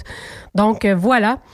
Et puis, euh, je voulais vous parler aussi un peu. Euh, on a beaucoup d'entreprises hein, qui mettent en branle euh, des plans de recrutement qui sont basés sur des avantages, les salaires, l'équité, la qualité des équipements pour pourvoir les postes de camionneurs qui sont de plus en plus difficiles à remplir, la pénurie de main-d'œuvre qui est toujours pointée du doigt. Mais c'est-tu la seule responsable des difficultés de recrutement qu'on rencontre plus que jamais euh, dans le transport en Amérique du Nord? Moi, c'est la question que je me, que je me pose parce que dans mes souvenirs, on parlait de pénurie de main-d'œuvre dans le camionnage avant qu'on parle de la pénurie dans l'ensemble des secteurs d'activité au Québec et au Canada. Euh, je ne sais pas euh, si vous êtes d'accord avec moi, mais il me semble que ça fait déjà longtemps, nous, dans le transport, qu'on entend parler de cette fameuse pénurie-là. Puis ça fait longtemps qu'on s'obstine à savoir, c'est-tu vraiment à cause de la pénurie qu'on n'a pas de chauffeurs dans le transport? Euh, l'objectif 10% justement de Camoroute, là, qui se concentre sur la promotion du transport auprès des femmes, évidemment, si l'industrie était capable d'aller chercher plus de femmes, il y a beaucoup de gestionnaires qui dormiraient mieux la nuit. Hein? On peut imaginer ça. Je crois qu'on aurait peut-être plus besoin de parler de pénurie, là, étant donné qu'il y a environ seulement 3 ou 4% de femmes dans le transport. Si on avait le même nombre de femmes que d'hommes dans le transport, évidemment, je pense que ça pallierait un gros manque. Mais malgré ce programme-là, parce qu'on sait qu'on n'est pas capable d'aller chercher autant de femmes que ça, euh, malgré euh, justement une meilleure accessibilité pour les jeunes de 18 ans, malgré les augmentations de salaire, malgré les équipements neufs, euh, malgré les horaires qui sont de plus en plus flexibles, malgré le fait qu'on va chercher outre-mer des chauffeurs, les transporteurs, ils peinent encore à embaucher du personnel puis trouver de la nouvelle main-d'œuvre. Moi, je me demande pourquoi. Et puis, évidemment, je pense que c'est même plus une question, hein, mais est-ce que le transport a un problème grave avec son image? Selon M. Michel Ouellette, qui est conseiller en orientation à Dunlop, les jeunes sont très, très influencés par tout ce qu'ils voient euh, sur les écrans, puis ont tendance à idéaliser des professions qui sont populaires dans les téléséries. Puis on s'entend que trucker, c'est pas toujours vraiment euh, un métier qu'on voit là, de l'avant. on va voir des avocats, des experts euh, médicaux-légaux, des trucs comme ça, mais on voit pas vraiment des, camionneurs là, qui sont héroïques là, dans, des émissions. Euh, puis on sait que les jeunes passent excessivement de temps devant leurs écrans. C'est justement le sujet de l'heure, mais bon. Euh, les films et les téléséries, euh, ça ne serait pas les seuls facteurs qui influencent les jeunes dans le choix de, leur carrière. il faut également tenir compte des influenceurs et surtout des médias. On dit que certaines professions ne bénéficient pas d'une exposition positive. Malheureusement, ce sont souvent des, des métiers qui ont de grands besoins. On le sait, euh, quand on parle des infirmiers, des préposés aux bénéficiaires, puis des camionneurs dans les médias, c'est jamais quelque chose de positif, puis c'est jamais quelque chose qui nous donne le goût d'aller vers ces métiers-là. Donc, je crois que justement, si on avait meilleure presse, ça serait peut-être plus facile d'aller chercher des camionneurs, mais ce n'est pas le cas, malheureusement. Et puis, selon M. Michael Fleming, qui est professeur de sociologie à l'Université de Saint-Thomas, lui, a consacré 10 ans à l'étude du camionnage. Il existerait un lien entre les représentations médiatiques et les professions les plus aspirées. Pour le citer, il dit Nous sommes exposés à des images médiatiques plus que jamais et jusqu'à un certain point, elles deviennent également de plus en plus persuasives. Donc, considérant que les enfants passent maintenant plusieurs heures par semaine sur différentes plateformes, il serait logique de penser que le choix des carrières sont une des choses qui peut être influencée. Les camionneurs ne sont presque jamais montrés lorsqu'ils font leur travail. Ils sont souvent montrés assis dans un relais routier en train de placoter ou en causant des ennuis. Souvent, sans l'absence de bonnes informations, les mauvaises comblent le vide. Donc, quand on entend parler des camionneurs, souvent, l'image qu'on voit qui est associée avec ça, euh, c'est pas quelque chose de positif. Et puis, dans le manque de, d'images positives ou de, reportages positifs, eh bien, on va, pallier à ça avec euh, qu'est-ce qui est négatif dans l'industrie. C'est ce que croit euh, Michael Fleming. Donc, est-ce que les médias sont responsables euh, à eux seuls la mauvaise représentation du métier de camionneur? Je pense pas. Mais euh, je pense euh, qu'on est responsable un peu aussi de notre sort. Tu sais, quand on regarde ce qu'on repartage sur les réseaux sociaux, quand on lit les commentaires, ça peut être assez dégradant par, moment. Par moment. Donc, comment est-ce que ça pourrait être invitant pour les gens à intégrer l'industrie ou même influencer de manière positive le public? Parce qu'on le sait, sur le chemin, les camions, ça dérange, ça fait peur. Les gens ne savent pas comment se comporter autour de nous. Puis on a tendance euh, à voir les, commentaires ou à répondre à, ces gens-là de manière parfois super agressive. Même les, les camionneurs entre eux, la façon qu'ils peuvent se parler parfois, c'est, je trouve ça tellement euh, vulgaire, ça me dépasse. On devrait se tenir comme industrie, mais bon. Euh, on a tous entendu euh, parler récemment aussi un camionneur. Hein, il disait que ceux qui ont peur euh, en voiture, là, ils ont peut-être pas leur place sur la route. Je fais un bref résumé là, ou que de dépasser dans des tempêtes, c'est être courageux plus que les autres. C'est exactement le genre de presse, je pense, qui est négative pour l'industrie. Euh, je suis pas mal certaine qu'on est plusieurs à penser que oui, il y a des gens qui ne devraient pas conduire, euh, que même que ce soit des voitures ou des, camions, mais en ce qui a trait les voitures, là, contrairement à nous, ils n'ont pas choisi la route comme métier. C'est du monde qui prennent leur voiture pour aller travailler, transporter les enfants à garderie, à l'école, ils se rendent euh, à l'hôpital. Tu sais, le Québec, c'est petit en termes d'infrastructure ou euh, ce que je veux dire, c'est pour les transports en commun, on s'entend que c'est pas la majorité des Québécois qui peuvent utiliser les transports en commun pour se déplacer, particulièrement en temps de tempête, mais euh, en temps normal aussi, parce que dans la majorité des villes, à l'extérieur des métropoles, euh, c'est pas tout à fait au point. C'est pas dans tous les secteurs euh, qu'on peut facilement avoir accès au transport en commun. Il y a des régions qui offrent même pas le service de taxi. Euh, puis ben, je dis service de taxi, c'est pas vraiment un service public comme l'autobus, mais tu sais, je veux dire, tu peux même pas te, te téléphoner un taxi parce qu'il y en a juste pas. Puis on doit composer avec euh, les, conducteurs d'auto. On n'a pas le choix parce qu'on peut pas les enlever de la route. Fait que je crois que c'est pas à eux de s'ajuster parce qu'ils n'ont pas forcément l'équipement pour rouler comme nous avec des gros camions non plus. Ils n'ont pas les aptitudes, ils n'ont pas l'expérience, ils n'ont pas appris à anticiper comme nous, on, on, apprend chaque jour, chaque kilomètre. Donc, euh, tu sais, ces gens-là, là, au fond, c'est nos parents c'est nos frères, c'est nos sœurs, c'est nos enfants qui font du mieux qu'ils peuvent au volant de leur auto. Il faut les respecter, puis il faut penser à leur sécurité. Puis pour se protéger soi-même aussi, puis son chargement avant tout, c'est notre responsabilité. C'est pour ça qu'on a choisi ce métier-là. Donc, euh, avant le rendez-vous, avant la paye, avant tout ça, c'est la sécurité. Sinon, ben c'est de valeur, mais je pense, à mon avis, à moi, il faudrait changer de métier.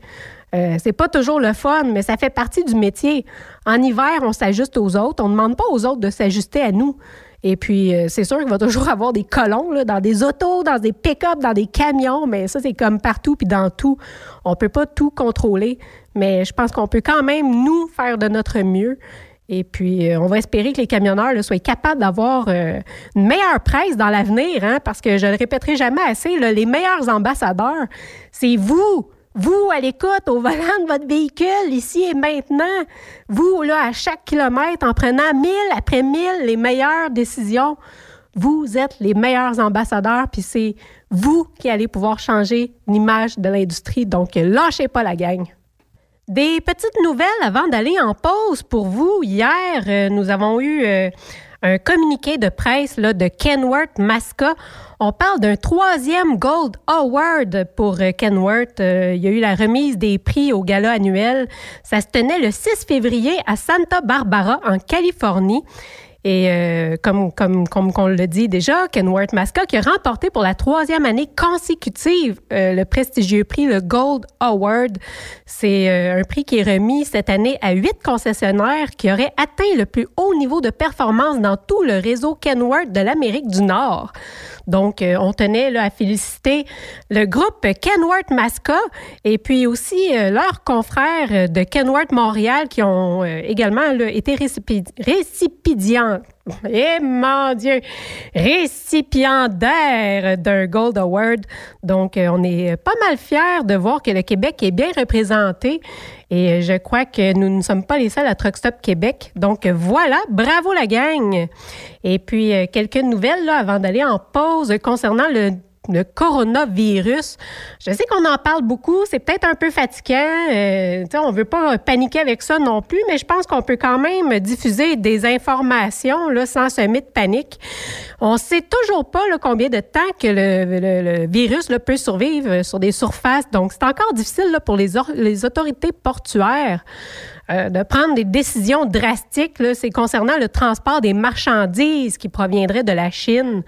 Donc, euh, dans le magazine Overdrive, on explique que pour le moment, les bateaux qui arrivent au port peuvent livrer la marchandise, mais on demande quand même aux membres des équipages de rester sur les bateaux. Et puis, euh, seuls les bateaux qui peuvent accoster sont ceux dont les membres d'équipage ne présentent aucun symptôme du virus. Les autres ne peuvent pas accoster dans les ports. Donc, euh, en date d'aujourd'hui, un petit update, il y aurait au moins 1016 personnes qui seraient décédées du virus en Chine. Il y en a eu quelques-uns aussi euh, ailleurs euh, sur la planète. Et le nombre de personnes infectées présentement confirmées en Chine est de 42 638 personnes. C'est quand même beaucoup là, parce qu'on s'entend que ça fait juste un mois que, qu'on parle de cette éclosion-là. Donc, euh, ça serait 99% des cas qui se trouveraient en Chine, mais selon le docteur Tedros, qui est le directeur général de l'Organisation mondiale de la santé, euh, ça constitue quand même un danger qui est grave pour le reste du monde. Donc, il demande aux gens d'être quand même prudents et préparés. Au moins un des passagers, euh, d'ailleurs, qui, a été évacué de, de, la Chine vers les États-Unis, aurait été infecté. Euh, le problème, c'est qu'il aurait été apporté dans un hôpital euh, parce qu'ils ont tout, tout été testés, les gens qui étaient sur, la, sur les avions. Et puis, euh, le test aurait été négatif. Donc, il aurait reçu son congé de l'hôpital de San Diego. Et puis, c'est par la suite que les symptômes seraient apparus. C'est le 13e cas qui est confirmé aux États-Unis, le 7e en Californie. Nous, de notre côté, là, au Canada, on aurait sept cas confirmés en ce moment, dont quatre en Colombie-Britannique, trois en Ontario. Et puis, il faut pas oublier non plus euh, le cas qui est sur le bateau du euh, Diamond Princess au large du Japon. Selon DAT Solutions, c'est encore euh, difficile de connaître l'impact que ça va avoir sur le transport en Amérique du Nord. Ça dépend euh, vraiment des mesures qui vont être prises par le gouvernement pour contrôler la marchandise et les bateaux qui arrivent dans les ports. Pour l'instant, on pense que les effets euh, des vacances, il y a toujours des vacances au Nouvel An chinois, donc on ressent toujours un petit ralentissement, généralement vers la fin février. Donc, on ne devrait pas avoir vraiment l'impact du virus, là, disons, avant mars. Ça, c'est si le transport se maintient, évidemment. Euh, ça va dépendre beaucoup aussi de la production en Chine, à savoir si les travailleurs vont pouvoir reprendre leurs activités pleinement. Parce qu'on parle quand même euh, de plus de 400 millions de personnes qui seraient en quarantaine en Chine. Et puis, le gouvernement aurait même annoncé des mesures de guerre qui auraient été mises en place. Donc, euh, c'est quand même assez sévère. Hein? Je pense qu'on a tous vu ça, les machines qui se promènent dans les rues puis qui arrosent deux fois par jour pour éviter que le virus se propage. Dans certaines villes, les gens sont autorisés euh, à faire euh, leurs épiceries et leurs commissions juste une journée sur deux parce qu'on veut pas que tout le monde soit ensemble dans les rues en même temps. Donc, c'est une situation qui est à suivre. Quant au ministre des Finances, Bill Morneau, il a affirmé le lundi, hier, que l'épidémie du coronavirus allait sans aucun doute avoir un impact économique sur le Canada et affecter les secteurs du pétrole et du tourisme. Le tourisme, on pouvait s'en douter. Euh, l'impact qui, qui, va se faire ressentir, euh, selon lui, à travers le pays mais peut-être euh, surtout euh, dans le secteur du pétrole et du gaz parce que, bon, euh, on voit déjà que les prix du brut ont chuté d'environ 15 depuis le, début de cette crise-là en raison de, la, baisse de la demande. Donc, le ministre a également mentionné la, diminution du nombre de vols à destination et au départ de la Chine. Naturellement, Air Canada qui a dit que pour le mois, là, les, les vols euh, dans les grandes villes de Chine allaient être annulés. Donc, euh, c'est ça pour le coronavirus pour aujourd'hui, les amis. Et puis, euh, en finissant, j'aimerais vous rappeler de garder de la distance avec les autres véhicules, de ralentir, d'être professionnel. On ne peut pas toujours demander aux autres de s'adapter, mais en tant que professionnel, on peut et on doit impérativement s'adapter à la météo aux conditions routières et aussi, malheureusement, aux autres, même si des fois, ça nous demande bien de la patience. Fait que je voudrais remercier chacun d'entre vous qui le fait de manière professionnelle en toutes circonstances. Je sais que c'est pas toujours facile, mais c'est ça, avoir le courage d'être professionnel. Donc, euh, on revient après la pause et Benoît Terrien devrait être de retour avec nous sur les ondes de Truck Stop Québec. Restez là. Après cette pause, encore plusieurs sujets à venir. Rockstop Québec. Le conditionneur de carburant diesel DBF4. Moi, je m'en sers été comme hiver. Depuis que j'utilise à l'année le conditionneur de carburant diesel DBF4 de ProLab, j'ai réduit considérablement ma consommation de carburant, j'augmente la vie de mes injecteurs et je sens plus de force dans mon moteur. Je suis assuré que lorsqu'il y a des variations de température ou des différences de qualité de carburant, le DBF4 est toujours là comme prévention. En plus, le DBF4 y est très peu dispendieux à utiliser. Le conditionneur de carburant diesel DBF4 de ProLab. On s'en sert été comme hiver. Disponible chez tous les bons détaillants de pièces de camion. Enviro Connexion, une importante entreprise en gestion des matières résiduelles, t'invite à sa journée porte ouverte le 8 février prochain dans ses trois terminaux, soit Laval, Boisbriand et Belleuil. Nous sommes à la recherche de mécaniciens, de conducteurs de camions et déboueurs. En plus d'une belle ambiance de travail, nous t'offrons un taux horaire compétitif, des avantages sociaux, des uniformes fournis et bien plus. Impossible pour vous de vous présenter le 8 février prochain? Contactez notre équipe de recrutement par téléphone au 438 221 8733 438 221 8733 ou par courriel cv@enviroconnexion.ca. Visitez notre page carrière sur maroute.ca. Enviro Connexion. Ma route, mon succès. Quand le limiteur de vitesse est devenu obligatoire, qui représentait les conducteurs? Hmm, personne. Aujourd'hui, l'Association des routiers professionnels du Québec, l'ARPQ, est présente partout. Notre mandat, défendre l'intérêt de nos membres sur toutes les discussions entourant le métier. Tu as des idées? Tu veux faire partie des débats? Tu veux changer les choses? Deviens membre pour 11,50 par mois ou 40 sous par jour, ce qui est moins cher qu'un café. De plus, en utilisant nos nombreux services, vos économies couvriront largement le prix d'adhésion. Que vous soyez voiturier indépendant ou conducteur, faites partie de l'association. arpq.org. Faites-vous entendre. Truck Stop Québec. La radio des camionneurs. As-tu vu la nouvelle publicité de Transwest sur le site de Truck Stop Québec? C'est payant faire du team. Euh, En effet, c'est parce que ça donne entre 340 et 375 dollars par jour par routier. Avec tous les avantages qu'ils offrent, ça représente 2000 à 2500 dollars par semaine par routier. En cliquant sur leur publicité sur Truck Stop Québec, ils nous présentent des exemples de payes concrètes de routiers, des payes en fonction des différentes destinations et même des exemples de rémunération annuelle du routier. Parle-moi de ça. Enfin, une entreprise de transport qui est assez transparente pour montrer des exemples de paye. Et si on travaillait les deux là, on aurait tout un T4. Visitez de vrais exemples de paye sur groupetranswest.com. Vous préférez nous contacter par téléphone? Composez dès maintenant 1-800-361-4965, poste 284. Pour plusieurs camionneurs et brokers, la comptabilité, c'est compliqué et ça demande des heures de travail. Céline Vachon, comptable dans le transport depuis 20 ans, est votre solution. Roulez l'esprit en paix. Céline s'occupera de votre comptabilité, votre tenue de livre, vos déductions, vos remises de taxes, vos impôts personnels et de société, et même du démarrage de votre entreprise. Le tout sous une même adresse. Vous êtes meilleur pour rouler? Nous, c'est de faire votre comptabilité. Un seul numéro. 450 649 1744. 450 649 1744. Céline Vachon, une vraie mère pour les camionneurs. Vous êtes un conducteur professionnel. Vous cherchez un défi? Vous voulez joindre une équipe dynamique? Vous voulez travailler local? Canada-Canada, Canada-États-Unis. Nos camions sont basés sur la rive sud de Montréal, Bécancour, Shawinigan, Québec, Chicoutimi, Sacré-Cœur, Bécomo, Cornwall, Toronto et autres. Et surtout, bénéficiez des avantages de Transport Saint-Michel. Les fins de semaine sont libres. Meilleur taux en ville. Payé pour tout. Toilé, détoilé, chargement, déchargement, les douanes. En moyenne hebdomadaire, 2500 000 et plus. Équipement en très bonne condition. Travail à l'année. Possibilité de route attitrée. Camions récents et attitrés. Réparation personnalisée. Dépôt direct. Système de bonification à la performance. Et comme exigence, avoir un minimum de deux ans d'expérience, bon dossier de conduite et vérification du casier judiciaire à jour. Transport Saint-Michel. C'est le moment d'appeler. Contactez nos ressources humaines au 1-866-554-9903 par télécopieur 450-454-9725. Transport Saint-Michel. À vous de jouer.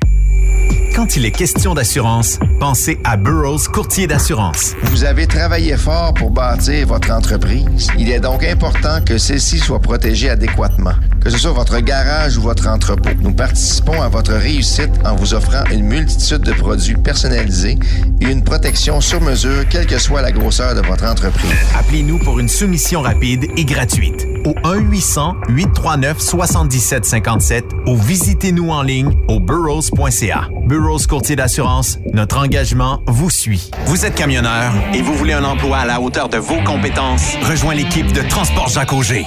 Informez-vous pour faire une journée d'observation avec l'un de nos chauffeurs afin de confirmer votre intérêt pour le travail sur le transport de produits pétroliers. Une job, fuel le fun. C'est avec l'équipe de Transport Jacques Auger. www.fueljob.ca. Benoît Thérien. Vous écoutez le meilleur du transport. Truck Stop Québec. T'as bien fait ça, Sophie. C'est correct. Hey, merci. Euh, pas habitué d'être seule de même le soir. Ben, je m'excuse. Hein, Bon, c'est rendez-vous important, puis euh, je pouvais pas passer à côté. Donc. euh, Ben, on fait une équipe. C'est bien correct. Ouais, c'est ça. Mais tu sais, c'est parce que dans ce temps-là, euh, ça, c'est- tout le monde est sénère. Puis, euh, c'est, c'est- c'est comme ça. Fait que, euh, non, mais c'est toujours le fun aussi, euh, parce que je vous écoutais, euh, d'entendre euh, le sénateur.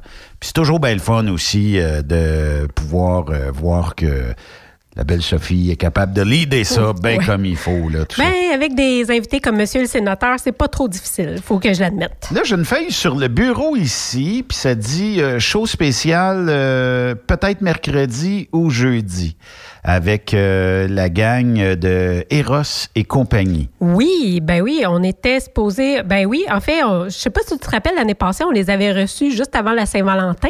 On a, on, on a reçu une euh, demoiselle quelque part comme à la Samaya. Et après ça, on a reçu... euh, La fameuse docteur la du blonde, point G. ouais. Fait que, euh, on était tous tombés malades en studio, puis euh, on, on s'est fait réanimer, mettons. Mais elle avait... ils sont très professionnels, hein? Ben oui, écoute, elle avait même sa petite, euh, sa petite tenue de docteur. euh, on peut dire que ça faisait sérieux son affaire, mais c'était. eh, je trouve tellement qu'ils ont des beaux concepts à, apporter. Puis justement, ben, avec le fait que la Saint-Valentin s'en vient, on s'est dit, ben, pourquoi pas? Tu sais que la semaine passée, on a parlé un peu de Saint-Valentin, puis euh, on a parlé de quelques cadeaux, puis tout ça, puis c'était effectivement vrai qu'il y a des gens qui, à la Saint-Valentin, parce qu'ils sont sur la route et parce que, de la manière que, que c'était écrit, c'était, vous savez, à la Saint-Valentin, regardez dans les premières rangées de truck stop. Euh, vous avez des toutous, vous avez... Et Mm. là, tu sais, c'est parce que on joue souvent sur l'émotionnel des camionneurs. Puis, ben, c'est du marketing, là, tu sais. Ben oui, c'est normal. Euh, donc, euh, probablement depuis euh, le dernier week-end que vous voyez de plus en plus euh, de beaux petits cadeaux cute dans les truck stops que vous êtes peut-être moins habitué de voir de temps en temps. Euh, des toutous géants, euh, du chocolat ou tout ça. Fait que ça permet de pas oublier l'être aimé. Puis euh, en même temps, ben ça vous fait dépenser quelques sous au truck stop direct, là, tu sais. C'est comme ça, c'est, marketing. Puis, tu sais, ça fait partie. Il y en a qui, il y en a qui sacent, là, puis qui disent torieux, ils devraient pas faire ça, puis ils devraient pas. Quand tu es camionneur, est-ce que tu as le temps d'aller dans un centre d'achat, passer la journée là, puis trouver le cadeau idéal? Ouais, Des fois, vrai. non. Des fois, Mhm. non. Euh, Est-ce que euh, hier ou avant-hier, tu avais le temps d'aller puis de dire à ta conjointe Viens pas, là. T'as pas d'affaire avec moi aujourd'hui, là. Ben, je veux pas péter la balloune, mais la Saint-Valentin, on le sait depuis l'année passée que ça va être cette. Puis l'année d'avant, que c'est le 14 février. On- Je savais pas, moi. Ouais, mais tu sais, je veux pas. euh, puis je suis absolument pas du genre. Je suis eh, vraiment, vraiment pas le genre de fille qui s'attend à avoir un cadeau à Saint-Valentin parce que je suis justement cette personne qui dit Justement, on a Fred le ligne. marketing, ça Salut, m'écoeure. Fred. Ben, Il va être content de, de m'entendre parce que non, moi vraiment la Saint-Valentin, je trouve que le concept c'est pas de se payer des cadeaux, c'est de passer du temps de qualité ensemble puis faire peut-être une activité ou deux ou peu importe. Donc, Mais- je comprends que pour beaucoup de femmes, je vais t'inclure là-dedans, vous aimiez mieux le temps de qualité que la boîte de chocolat, mettons. Ben oui, puis tu sais, c'est pas grave, c'est pas le jour de la Saint-Valentin, mais c'est juste de penser à s'accorder ce moment-là. Des fois, on s'oublie. Puis je pense que c'est important, puis que justement, la Saint-Valentin nous rappelle que c'est important d'investir sur notre couple, puis de passer du temps ensemble. Puis tu sais, je sais qu'il y a des femmes qui s'attendent à recevoir des cadeaux. J'imagine que c'est correct aussi. C'est pas mon concept, mais c'est pas grave. Mais Ben, c'est correct aussi. C'est dur pour un gars de se défendre puis de dire ouais j'ai pas eu le temps ouais mais c'est parce que ça fait un an que tu sais que la Saint-Valentin c'est le 14 fait que je m'excuse Euh, pas toujours une bonne excuse Là, c'est euh, jeudi. Donc, jeudi, euh, soyez imaginatifs. ouais Puis comme Sophie dit, si vous voulez passer du bon temps de qualité avec votre conjointe ou votre conjoint, parce qu'on a des femmes camionneurs, euh, payez-vous une petite sortie. Ben oui. c'est même pas obligé d'être en fin de semaine. Là. Ça peut être l'autre fin de semaine, puis ça peut être l'autre fin de semaine, puis ça peut être euh, du moment que le geste est posé. je pense que tout le monde est heureux dans Patente. là. Ben oui, puis on peut se le dire à Saint-Valentin, hey chérie, euh, telle date ou telle, euh, quand je vais revenir de voyage, euh, ben, peut-être qu'on pourrait se payer un tel resto. C'est pas obligé d'être extravagant checker- non plus. Va checker sais. tes emails. Ouais, mais tu peux pas amener ta blonde. Tu sais, franchement, là, on peut pas amener notre blonde. Ça sonne, le monde, ils veulent te donner des Ben cadeaux. oui, c'est ça. Ou ils veulent me donner de la chenoute, je ne sais pas. Euh, tu peux pas amener ta blonde à Belle Province, là. Aux Arches Dorées non plus, là. Ben, ça dépend. Ils veulent, ils veulent vraiment te parler. C'est non! mais non, mais ça dépend tout le temps de quel genre de couple que tu es aussi. tu sais. Moi, je me rappelle quand j'étais jeune, on avait un gag sur, euh, comment ça s'appelle, le Valentine. OK? Puis on n'arrêtait pas de parler du Valentine, mais j'y avais jamais été au Valentine. Puis mon petit chum, dans ce temps-là, écoute, j'avais peut-être 19-20 ans, il m'a- il m'avait emmené à Saint-Valentin, chez Valentine. Puis Manger des. C'était juste drôle, tu sais, mais c'était la pensée, puis c'était le fait que ça faisait longtemps que c'était un running gag. Puis, tu sais, des fois, c'est ça, je te dis, c'est de connaître l'autre parce que ça veut pas dire que tu es obligé de payer 100 puis 200 pièces puis le gros week-end. Peut-être que pour certains, c'est ça qui est important, puis c'est correct aussi, mais des fois, c'est vraiment d'écouter l'autre. Si J'ai un tu de mes sais chums vraiment, qui, avait fait une joke dans ce genre-là. Euh, bon, des premières années, puis ça, ça date de longtemps, là, quand tout le monde euh, disait pas McDo, il disait aux Arches Dorées. Hey boy. Euh, puis euh, lui, il, euh, il appelle sa blonde, puis il dit Chérie, prépare-toi à soir, je vais te chercher, puis je t'emmène d'un bon restaurant. Ça s'appelle Les Arches Dorées. Et puis, euh, je t'emmène. Il dit Ben, il dit Je suis arrivé à la maison, il dit Elle était checké au bout, là. Ben trop chic pour aller au McDo, là. Oh. Mais il dit, euh, ben, wow, puis tout ça. Puis elle dit, toi, tu te changes. Ben non, c'est parce que là, on est attendu, puis c'est pressant, puis let's go. Fait que là, ben, envoyé, il arrive au McDo, elle dit, c'est, quoi ça? Ben, il dit, c'est aux Arches Dorées. Pendant qu'il a sacré deux, trois bonnes taloches, mais la joke était bonne. Là, la joke était bonne. Mais tu sais, c'est le fait qu'elle s'était toute préparée. Il aurait peut-être dû changer de planche même en même temps. C'est assez- S'il sait qu'elle avait un sens de l'humour, Ben, c'est drôle le, aussi. le running gag aussi. Ben puis oui. euh, à chaque année, elle y remettait sur le nez. fait que, mais quand même, ça reste de l'humour. Ben je pense oui. que dans le couple, l'humour, ça, ça a sa place. Puis euh, tout ça. Mais euh, quand même. Bon, en tout cas, tenez-vous là pour dire. Suggestion de cadeau dernière minute. À quoi qu'on pourrait penser rapidement un cadeau qui ferait l'envie des dames? Je reviens toujours avec ça. Massage, facial, manicure, des trucs de, de madame que les femmes aiment bien. Ça peut être, Avec euh, ou le- sans le conjoint? Parce que le conjoint, lui, allait se faire pouponner. Ouais, Moi, ça y dans mon cas, je ça tente peut-être mais- moins, hein, mais peut-être euh, pour sa conjointe, tu sais, surtout si euh, c'est un routier qui fait un cadeau à sa blonde. Je veux dire, pendant qu'il est sa route, ben elle, elle va pouvoir se gâter puis penser à lui. Je trouve Moi, ça je fun. regarderais, si j'étais de vous, là, peut-être pour une journée couple. Bon, euh, ta conjointe peut aller dans, dans toutes ces affaires-là, là, euh, manucure, puis whatever. Et euh, toi, tu pourrais aller dans un endroit, ben, la, la- la même place où tu as peut-être un bain thermique dehors. Ouais, aussi. Euh, fait que là, tu sais, tout le monde va y trouver son compte. Ouais. C'est sûr que là, c'est un autre budget, mais si vous êtes capable, c'est sûr que c'est bien le fun. Puis euh, peut-être la nuitée d'avant ou d'après, coucher à cet hôtel-là ou cette place-là ou dans un environnement proche. Ouais. Puis euh, ça pourrait être euh, une idée. Je pense que pour les gars, les filles vont, vont chercher souvent des, des cadeaux pour les gars. Euh, moi, je pense qu'un gars s'attend pas à avoir là, quelque chose de très dispendieux. Là, c'est pas nécessaire. Effectivement que penser là, à une journée spéciale, peut-être. Euh, je sais que j'avais eu, euh, quand euh, on, on a parlé la semaine passée, il y a des gens qui m'ont écrit. j'ai un chat dans la gorge, tabarnouche. Oui. Moi, j'ai trop fait de millage aujourd'hui.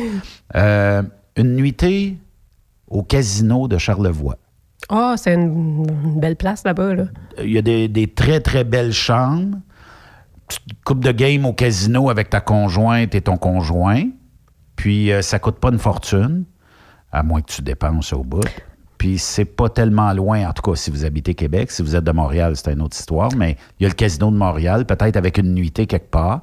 Si vous habitez entre les deux, choisissez un endroit comme ça.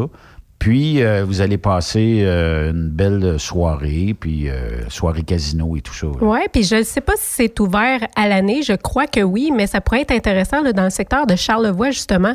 La maison du bootlegger. T'as-tu déjà été là? Oui. C'est quand même cool, le concept. Il faut réserver. Ben oui, il faut. Ouais, c'est ça, parce Si qu'il y a tu- même des visites aussi. Tu peux faire une visite puis manger après. Si tu réserves pas, selon moi, Tu parles, puis probablement que d'ici la fin de semaine, c'est probablement complet. Oui, ben là, si tu réserves pas, t'es mieux de réserver, sinon tu vas faire juste la visite, mais tu pourras pas manger. Retenez ça, là, la maison du Ouais, bootlegger. c'est pas mal, euh, je sais pas, je trouve ça bien original, puis je pense que ça peut, ça peut surprendre euh, le partenaire ou la partenaire. Oui, puis euh, pourquoi pas aussi, ben, quand on va au bootlegger, moi je pense que c'est aussi le fun en gang, là, parce que c'est le party. Il y a quelqu'un qui m'a parlé, il aurait fallu appeler euh, Jason là-dessus. Voisin, en tout cas c'est à Scott que ça se passe ou dans ces coins-là, c'est l'ex-conjointe de Bob Bissonnette qui s'est parti un petit quelque chose, un genre de petit bistrot qui a peut-être comme 20 places assises, 30 places assises, qui sert une bouffe incroyable, des bières incroyables, et qu'il y a un chansonnier sur place à tous les jeudis, vendredis, samedis, mettons. Là. Et là aussi, si tu réserves pas, tu passes en dessous de la table. Ah, Tu es obligé de réserver. C'est des endroits qui sont toujours complets. Ah mais ça peut être intéressant, tu sais, surtout les gars qui aiment la bière, là. Je pense que oui, puis euh, des fois, de découvrir, tu sais, les bières de microbrasserie, on aime, on aime ça découvrir de temps en temps, goûter un goût différent. On aime ou on n'aime pas, mais c'est pas grave, c'est de goûter qui est le plaisir, puis euh, de trouver une bière qui est proche de celle qu'on aime, ou en tout cas où on préfère euh, celle-là, puis ça fait découvrir euh, des fois des, belles emplacements, puis de belles petites microbrasseries. Oui, ou euh, si vous voulez vivre une expérience plus viking, tu sais, si votre chum, il y a comme, il y a ça dans lui, là, quand il boit, ça coule partout, puis qu'il cogne tout le temps son verre sur la table, comme le mien. Ah. Ben, ouais. Euh, Il y a un restaurant. Salutations à Fred, Salut encore une fois. Fred, ben oui, écoute, euh, je suis pas gênée de le dire, c'est de même. Tantôt, mec, t'arrives à souper, il va dire Hey, euh, hein, les histoires à radio, tu peux laisser ça à la maison un Euh, peu, là. ou- Mais euh, non, il y a un restaurant à Montréal, c'est de valeur, je sais pas comment il s'appelle, c'est lui qui m'en a parlé justement, puis c'est une expérience un peu médiévale que tu vas vivre là, tu sais. Puis t'as, des menus qui sont faits en fonction là, un peu d'un style viking, là, avec des coupes là, que tu bois, là, tu peux avoir des cornes même pour ta bière, puis tout Ah, ça. oui. Ouais, ouais. Puis ils sont Ah, ça tous cool, déguisés, ça. puis ils te parlent d'une façon euh, qui, qui est représentative à ce temps-là, si tu veux. Puis euh, tu peux même avoir des, des gros trucs que tout le monde boit dedans ensemble. Je sais pas si c'est l'idéal en hiver, là, mais en tout cas, ça a l'air que c'est vraiment une belle expérience. Euh, si jamais je suis capable d'avoir le nom avant la fin de l'émission, je vais vous revenir là-dessus. Ça a l'air que c'est bien, bien cool. Il y a une nouvelle qui est sortie euh, dernièrement, euh, Sophie, et puis euh, moi, ça, ça me fait toujours un peu bad tripper. Euh, c'est la municipalité de Farnham, en Estrie, qui a décidé que les camions ne passeraient plus dans le centre-ville euh, et que là, on fait des zones de contournement pour les camions. Bon, jusqu'à un certain point, ça me va parce que, bon, euh, de la circulation lourde dans un centre-ville, mais quand tu rien d'autre à offrir, dans le cas de Farnham, jusqu'à un certain point, c'est pas parce que la, la zone de contournement n'est pas un très gros rallongement de Taronne. Mais euh, c'est parce qu'il faut que tu fasses un tour de ville pour rentrer dans un parc industriel, ou en tout cas faire comme un tour de la ville pour rentrer par à l'envers. Euh, je comprends qu'on déteste les camions dans bien des places. Puis je ne sais pas si c'est notre image qui est ternie. Je ne sais pas si c'est parce que on fait des courses d'éléphants à 20 puis que ça prend 2, 3, 4, 5, 10 kilomètres avant de se dépasser.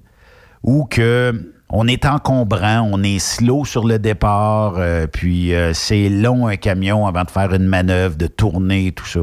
On est toujours euh, impatient d'être en arrière du véhicule, puis on, on traite les camionneurs des fois de numéro un, puis tout ça. De plus en plus, je m'aperçois, euh, ça fait euh, depuis euh, 2007 qu'on fait de la radio, puis je m'aperçois de plus en plus qu'on détourne les routes de camions, qu'on fait de plus en plus d'interdictions aux camions. Euh, on a de plus en plus comme, je dirais pas de dédain parce que ça ira pas jusque-là, mais on n'aime plus les camions qui circulent dans des centres-villes, puis on aime ça quand tenez-vous loin de nous autres. Mais les premiers à chialer sont les premiers qui vont faire de la réglementation anti-troc. Si j'ai besoin, aujourd'hui, là, pensez à tout. Tout ce que vous pouvez penser, il y a un camion qui vous l'a livré. Que ce soit n'importe quoi. Vous allez au restaurant, ben, torieux, il y a quelqu'un qui a livré patates frites, la, la pâte à pizza, puis les légumes, puis tout ça. Ben oui, il y a eu tout un transport qui s'est fait avant ça. Mais d'un autre côté, euh, puis je comprends absolument ton point que je partage, sauf que d'un autre côté, je l'ai vu l'année passée à Victoriaville. Il y a des camions qui circulaient proche des écoles. Qu'est-ce qui est arrivé? Il y a un enfant qui est mort, il s'est fait frapper par un camion.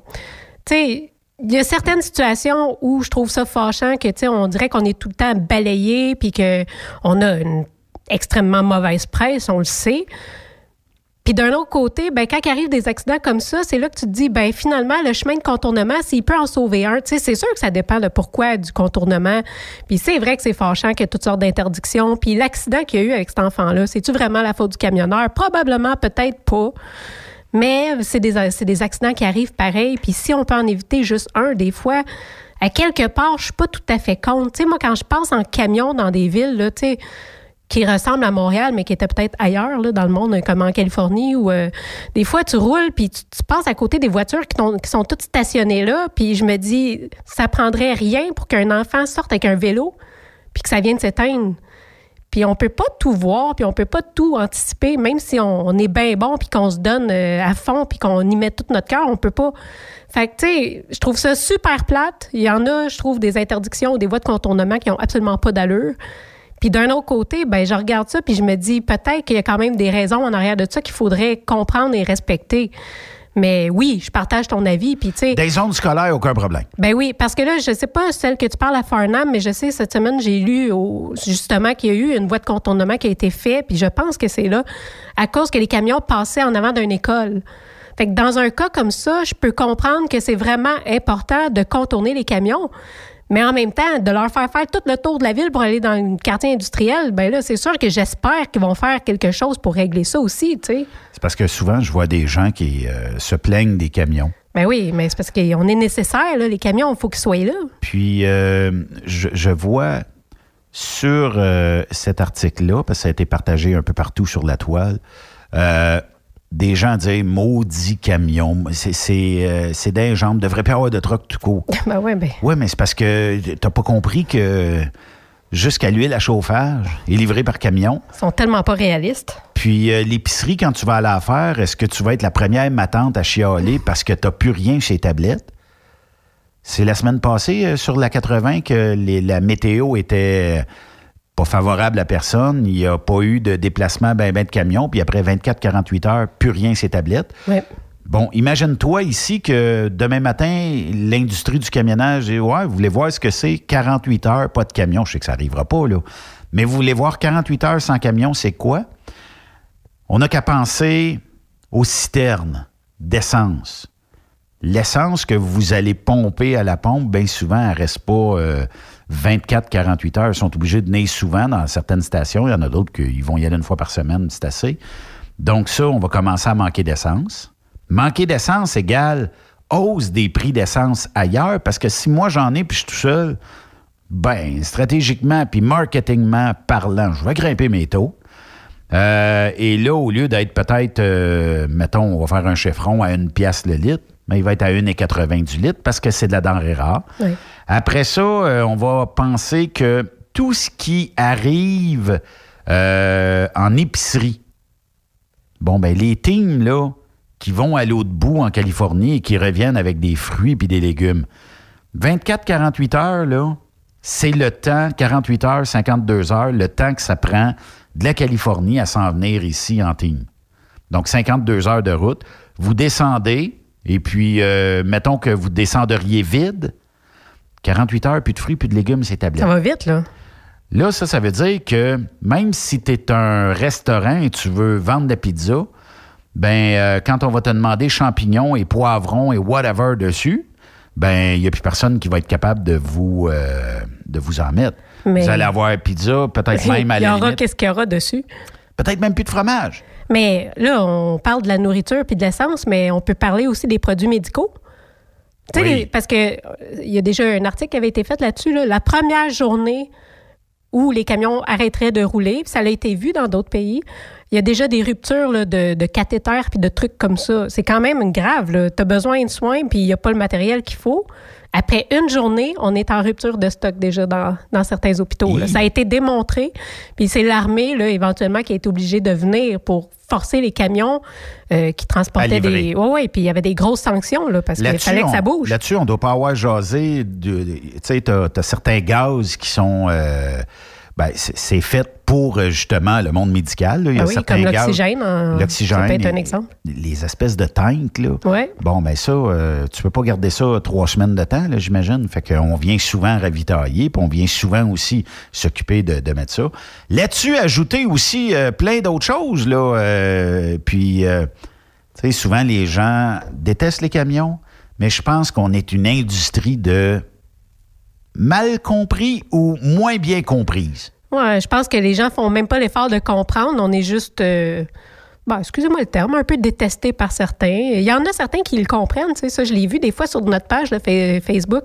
Je vois des gens qui, qui remercient les camionneurs. Ça arrive à sont l'occasion. même pas Puis ça, dans je trouve ça bien. Non, c'est ça. Ou euh, qui, qui viennent dire Ah, il y a un camionneur qui m'a aidé sa route, euh, c'est super le fun, merci. Tu sais, J'adore ça quand je vois ça.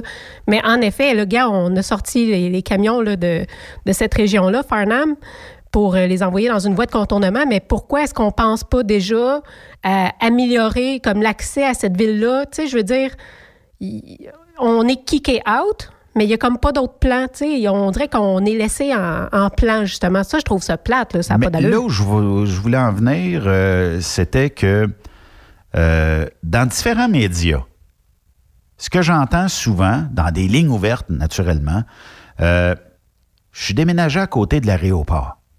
Puis je suis tanné d'entendre les avions. Je comprends pas. Je suis déménagé, j'ai acheté une maison. Je savais qu'il y avait une traque, une voie ferrée en arrière.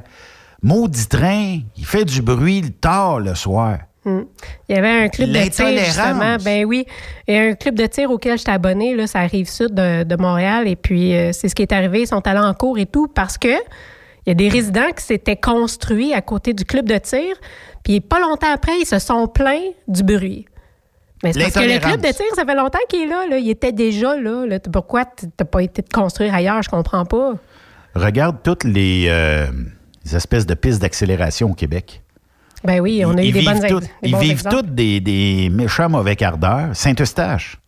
Ben, cet eustache, c'est terminé, là, on le sait. La pression populaire, euh, ici, euh, de l'autre côté, là, proche de Québec, là, Pont-Rouge, qui a eu aussi euh, de la misère. Puis d'autres pistes euh, autour. Mais Saner n'a pas eu des, des troubles aussi. Là. Je pense que finalement, ils ont gagné leur point, là, mais.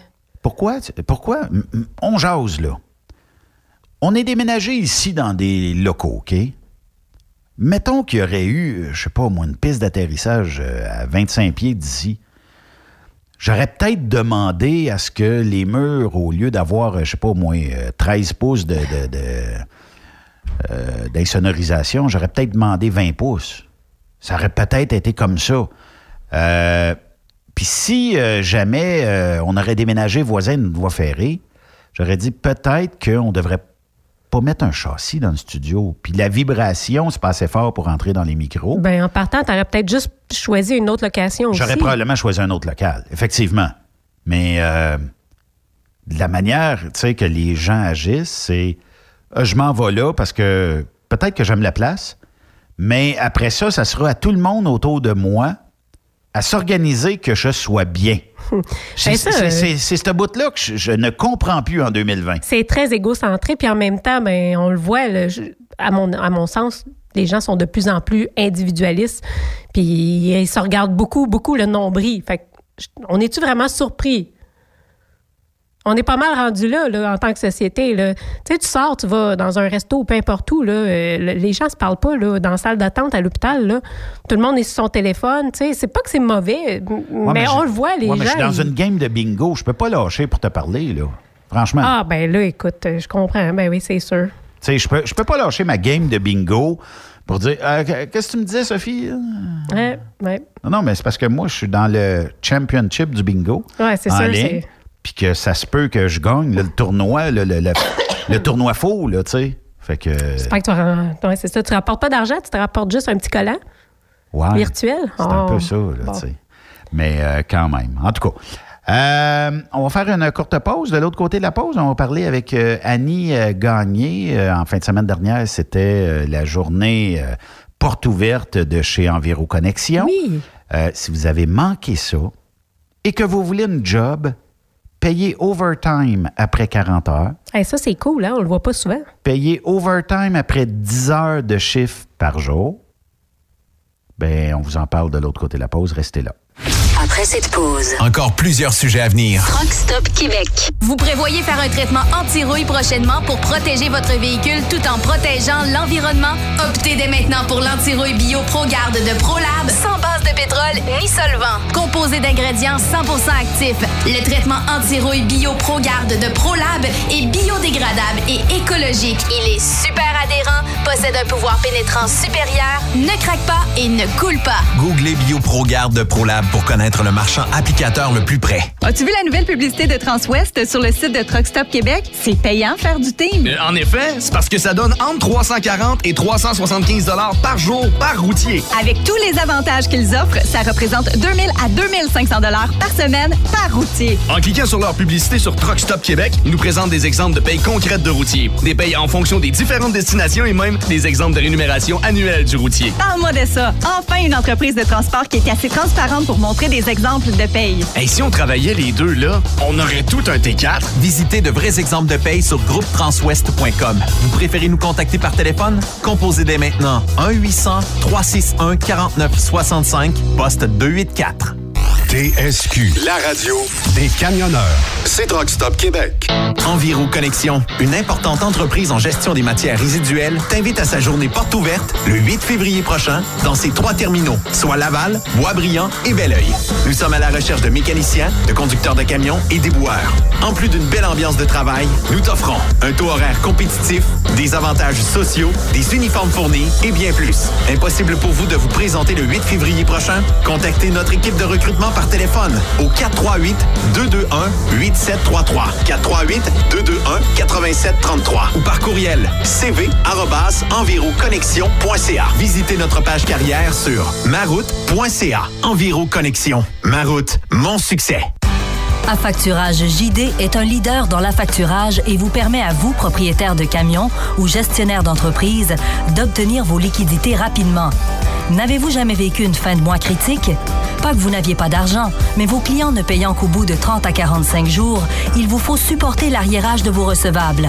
N'attendez plus. Affacturage JD vous offre une solution clé en main de prendre en charge vos factures et vous offrir l'avantage d'obtenir votre argent en moins de 24 heures ouvrables. Avec Affacturage JD, c'est aussi simple que ça.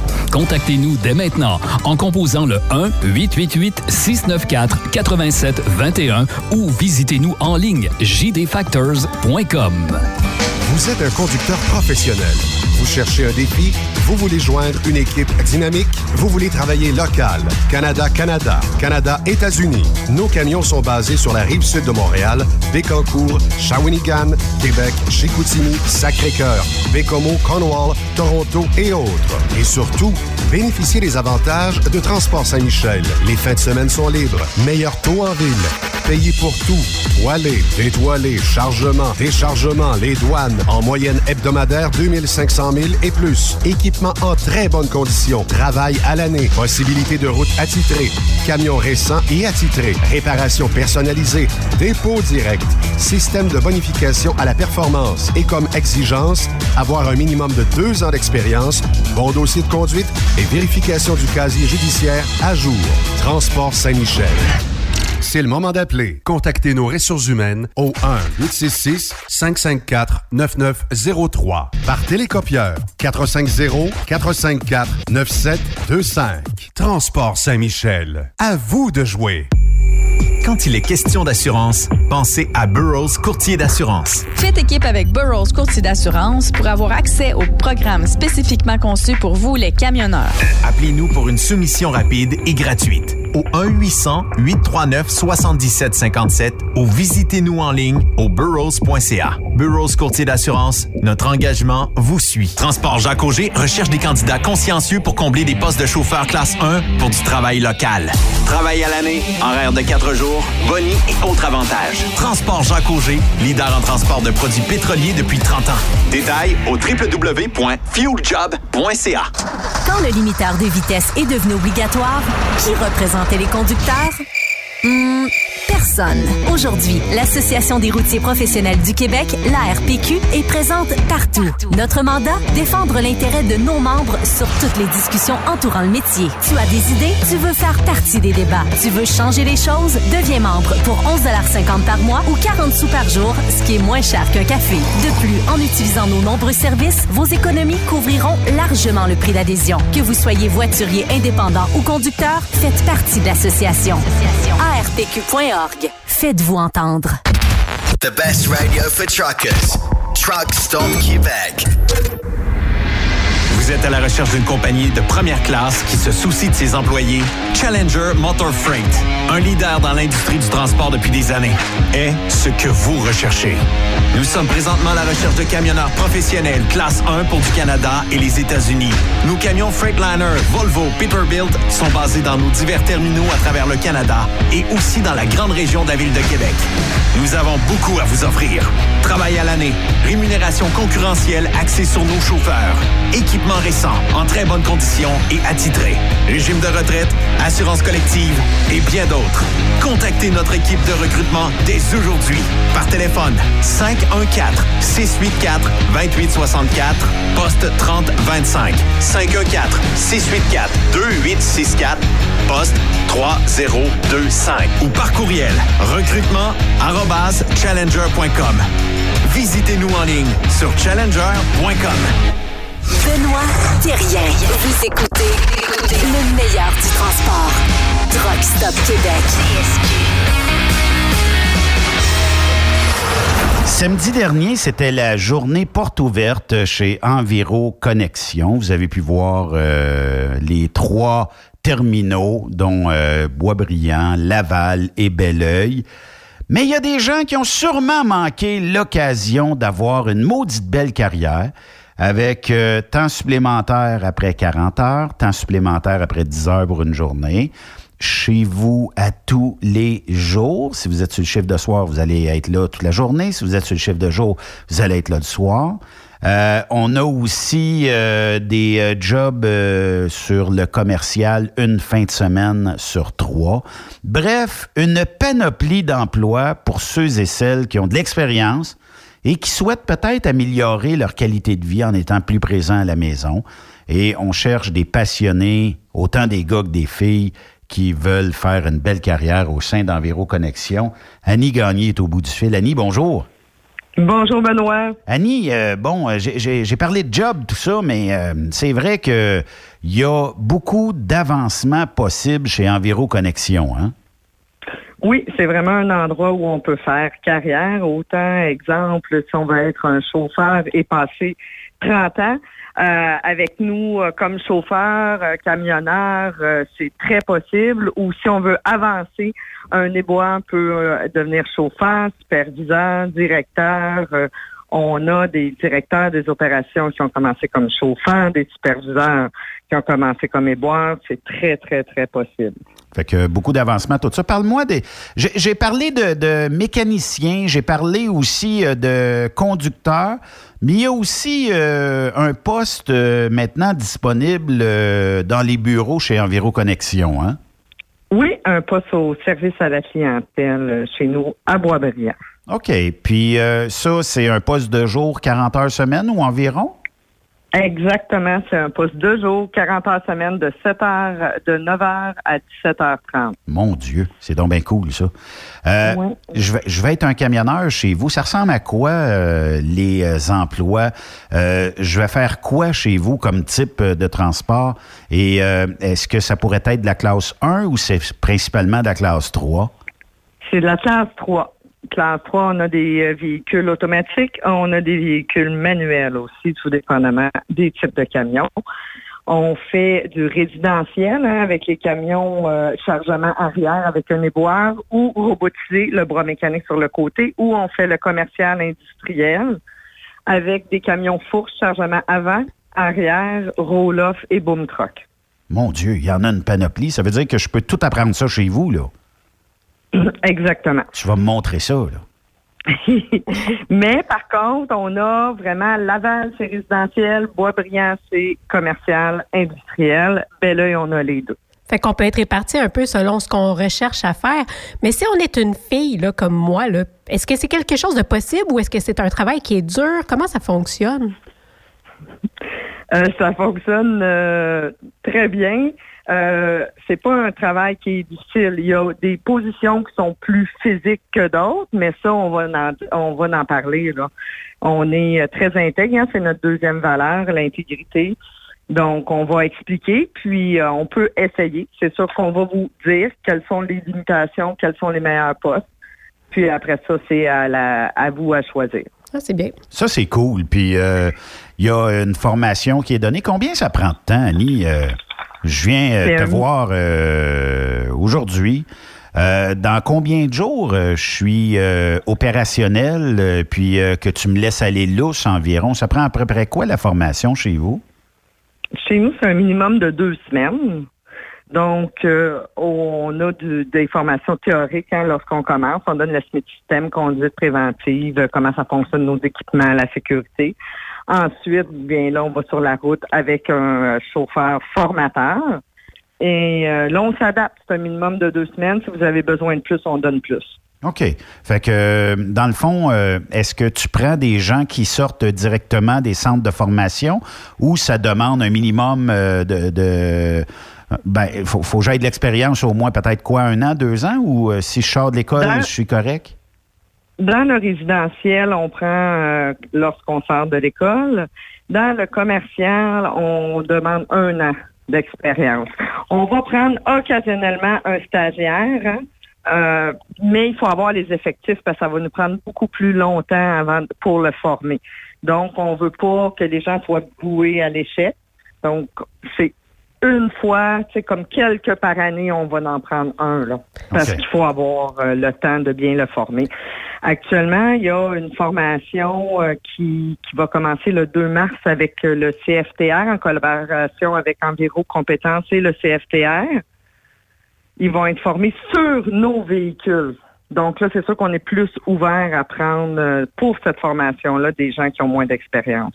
C'est-tu un programme, euh, en fait, comme enrichi où euh, je te forme directement sur les véhicules de l'entreprise, puis c'est axé uniquement sur l'entreprise ou c'est une formation classe 3 un peu plus normale, si je peux m'exprimer ainsi? C'est une formation, c'est un projet pilote, c'est une formation enrichie. Donc, lorsqu'on a notre classe 1, notre classe 3, on veut venir travailler dans les matières résiduelles, c'est en collaboration avec trois entreprises. Euh, les gens, bon, on les embauche, puis là, on peut les envoyer sur cette formation-là qui sont faites avec nos euh, camions. Ben, j'avais déjà entendu dire que c'était des emplois euh, très, très payants et très intéressants et très agréables. Moi, ce qui m'inquiétait, c'était, tu sais, je me demandais tout le temps, t'es-tu laissé à, toi-même? Tu sais, comment, comment tu n'as jamais fait ça, ce genre de travail-là? Comment ça va se passer? Mais en sachant que tu es pris en charge comme ça, puis que tu as de la formation, c'est, je trouve ça très rassurant. Oui, oui, puis on vous fait vous euh, pratiquer aussi dans la cour avant d'aller sur la route, parce que c'est sûr que avec un bras mécanique, avec des fourches, c'est des opérations qu'on n'est pas nécessairement habitué, donc faut vous former convenablement. Puis dans le commercial, c'est quoi? Est-ce que c'est là où on a des éboueurs en arrière ou c'est un peu comme euh, l'espèce de camion où euh, on rentre deux fourches en avant dans le conteneur, on lève ça par en haut, puis ça s'en va dans la boîte en arrière? C'est tout ça le commercial pour euh, Enviro Connexion? Oui, c'est ça le commercial, c'est des fourches à l'avant qu'on va chercher le conteneur. On a aussi des roll-offs que c'est la boîte qui descend un peu plus pour les constructions, les roll-offs. Et on a aussi quelques boom trucks pour euh, euh, aller chercher, là, tu sais, comme dans les tours à condos, dans les parcs, il y a des euh, poubelles comme internes, l'intérieur, là, on va ramasser ça. OK. Bon, J'imagine que les jeunes doivent être bons, hein, sont habitués avec des joysticks puis des manettes. Ouais. oui. la, nouvelle génération sont rapides là-dessus. Annie, si je veux te rejoindre, puis ça m'intéresse, là, parce que, bon, vous êtes une belle gang, premièrement, puis deuxièmement, ben euh, des salaires plus qu'intéressants. Puis troisièmement, ben euh, écoute, euh, c'est plus comme c'était il y a peut-être une dizaine, quinzaine d'années où c'était très physique comme travail et les gens qui étaient en arrière du camion, c'était très physique. Aujourd'hui, on a de l'aide puis on manipule moins des charges très élevées. Je te rejoins comment? vous pouvez me rejoindre sur mon cellulaire dans le 438 221 8733 ou sur maroute.ca ou par courriel à cv.a commercial enviroconnexion avec un s.ca. OK. Euh, puis, euh, écoute, euh, on se reparle prochainement, mais euh, pour les gens qui euh, veulent appliquer chez vous, là, vous allez avoir énormément de succès. Vous allez pouvoir grimper dans l'entreprise, naturellement, si vous êtes bon ou bonne. Puis, euh, j'aimerais ça euh, voir euh, si jamais il y avait quelqu'un qui commençait, disons, au bien bas de l'échelle chez vous, qui sort d'un centre de formation et peut-être dans quelques semaines de voir le cheminement où est-ce qu'il en est rendu. Si jamais tu as ça en stock, Annie, je suis preneur. J'aimerais ça jaser avec un jeune de même. Ah, mais avec plaisir, Benoît. Bon, ben c'est cool. C'est Merci. sûr qu'on a ça pour toi. Merci beaucoup. Puis, on redonne ton numéro de téléphone pour une belle carrière chez Enviro Connexion. 438 221 8733. Donc, 438-221-8733 pour parler avec Annie. Merci, Annie. Merci. Merci. Bonne On- journée. Merci d'avoir été là aujourd'hui. Passez une excellente soirée à notre antenne. Bonne route. Vous aimez l'émission? Ben faites-nous un commentaire à studio en commercial truckstopquebec.com. Truck Stop Québec. Le conditionneur de carburant diesel DBF4. Moi, je m'en sers été comme hiver. Depuis que j'utilise à l'année le conditionneur de carburant diesel DBF4 de ProLab, j'ai réduit considérablement ma consommation de carburant, j'augmente la vie de mes injecteurs et je sens plus de force dans mon moteur. Je suis assuré que lorsqu'il y a des variations de température ou des différences de qualité de carburant, le DBF4 est toujours là comme prévention.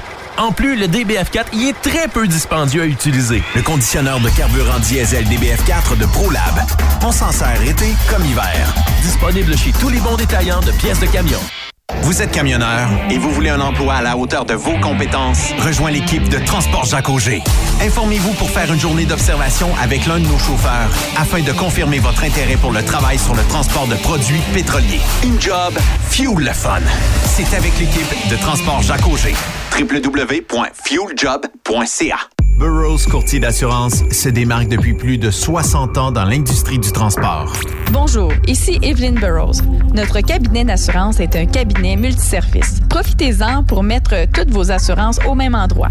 Cela vous apportera économie d'argent, des primes compétitives, un service efficace, rapide et un service personnalisé. À titre de chef de file de l'industrie, notre cabinet multiservice bénéficie d'accès privilégié auprès des plus importants assureurs, partenaires et fournisseurs. Contactez-nous au 1-800-939-7757 ou visitez-nous en ligne au burrows.ca. Enviro Connexion, une importante entreprise en gestion des matières résiduelles, t'invite à sa journée porte ouverte le 8 février prochain dans ses trois terminaux, soit Laval, Boisbriand et Belleuil. Nous sommes à la recherche de mécaniciens, de conducteurs de camions et déboueurs. En plus d'une belle ambiance de travail, nous t'offrons un taux horaire compétitif, des avantages sociaux, des uniformes fournis et bien plus. Impossible pour vous de vous présenter le 8 février prochain? Contactez notre équipe de recrutement par téléphone au 438 221 8733 438 221 8733 ou par courriel cv@enviroconnexion.ca. Visitez notre page carrière sur maroute.ca. Enviro Connexion. Ma route, mon succès. TSQ. Qu'est-ce que ça veut dire? Truck Stop Québec. Vous êtes à la recherche d'une compagnie de première classe qui se soucie de ses employés? Challenger Motor Freight, un leader dans l'industrie du transport depuis des années, est ce que vous recherchez. Nous sommes présentement à la recherche de camionneurs professionnels classe 1 pour du Canada et les États-Unis. Nos camions Freightliner, Volvo, Peterbilt sont basés dans nos divers terminaux à travers le Canada et aussi dans la grande région de la ville de Québec. Nous avons beaucoup à vous offrir. Travail à l'année, rémunération concurrentielle axée sur nos chauffeurs, équipement récent, en très bonnes conditions et attitré, régime de retraite, assurance collective et bien d'autres. Contactez notre équipe de recrutement dès aujourd'hui par téléphone 514 684 2864 poste 3025 514 684 2864 poste 3025 ou par courriel recrutement arobase challenger.com. Visitez-nous en ligne sur challenger.com.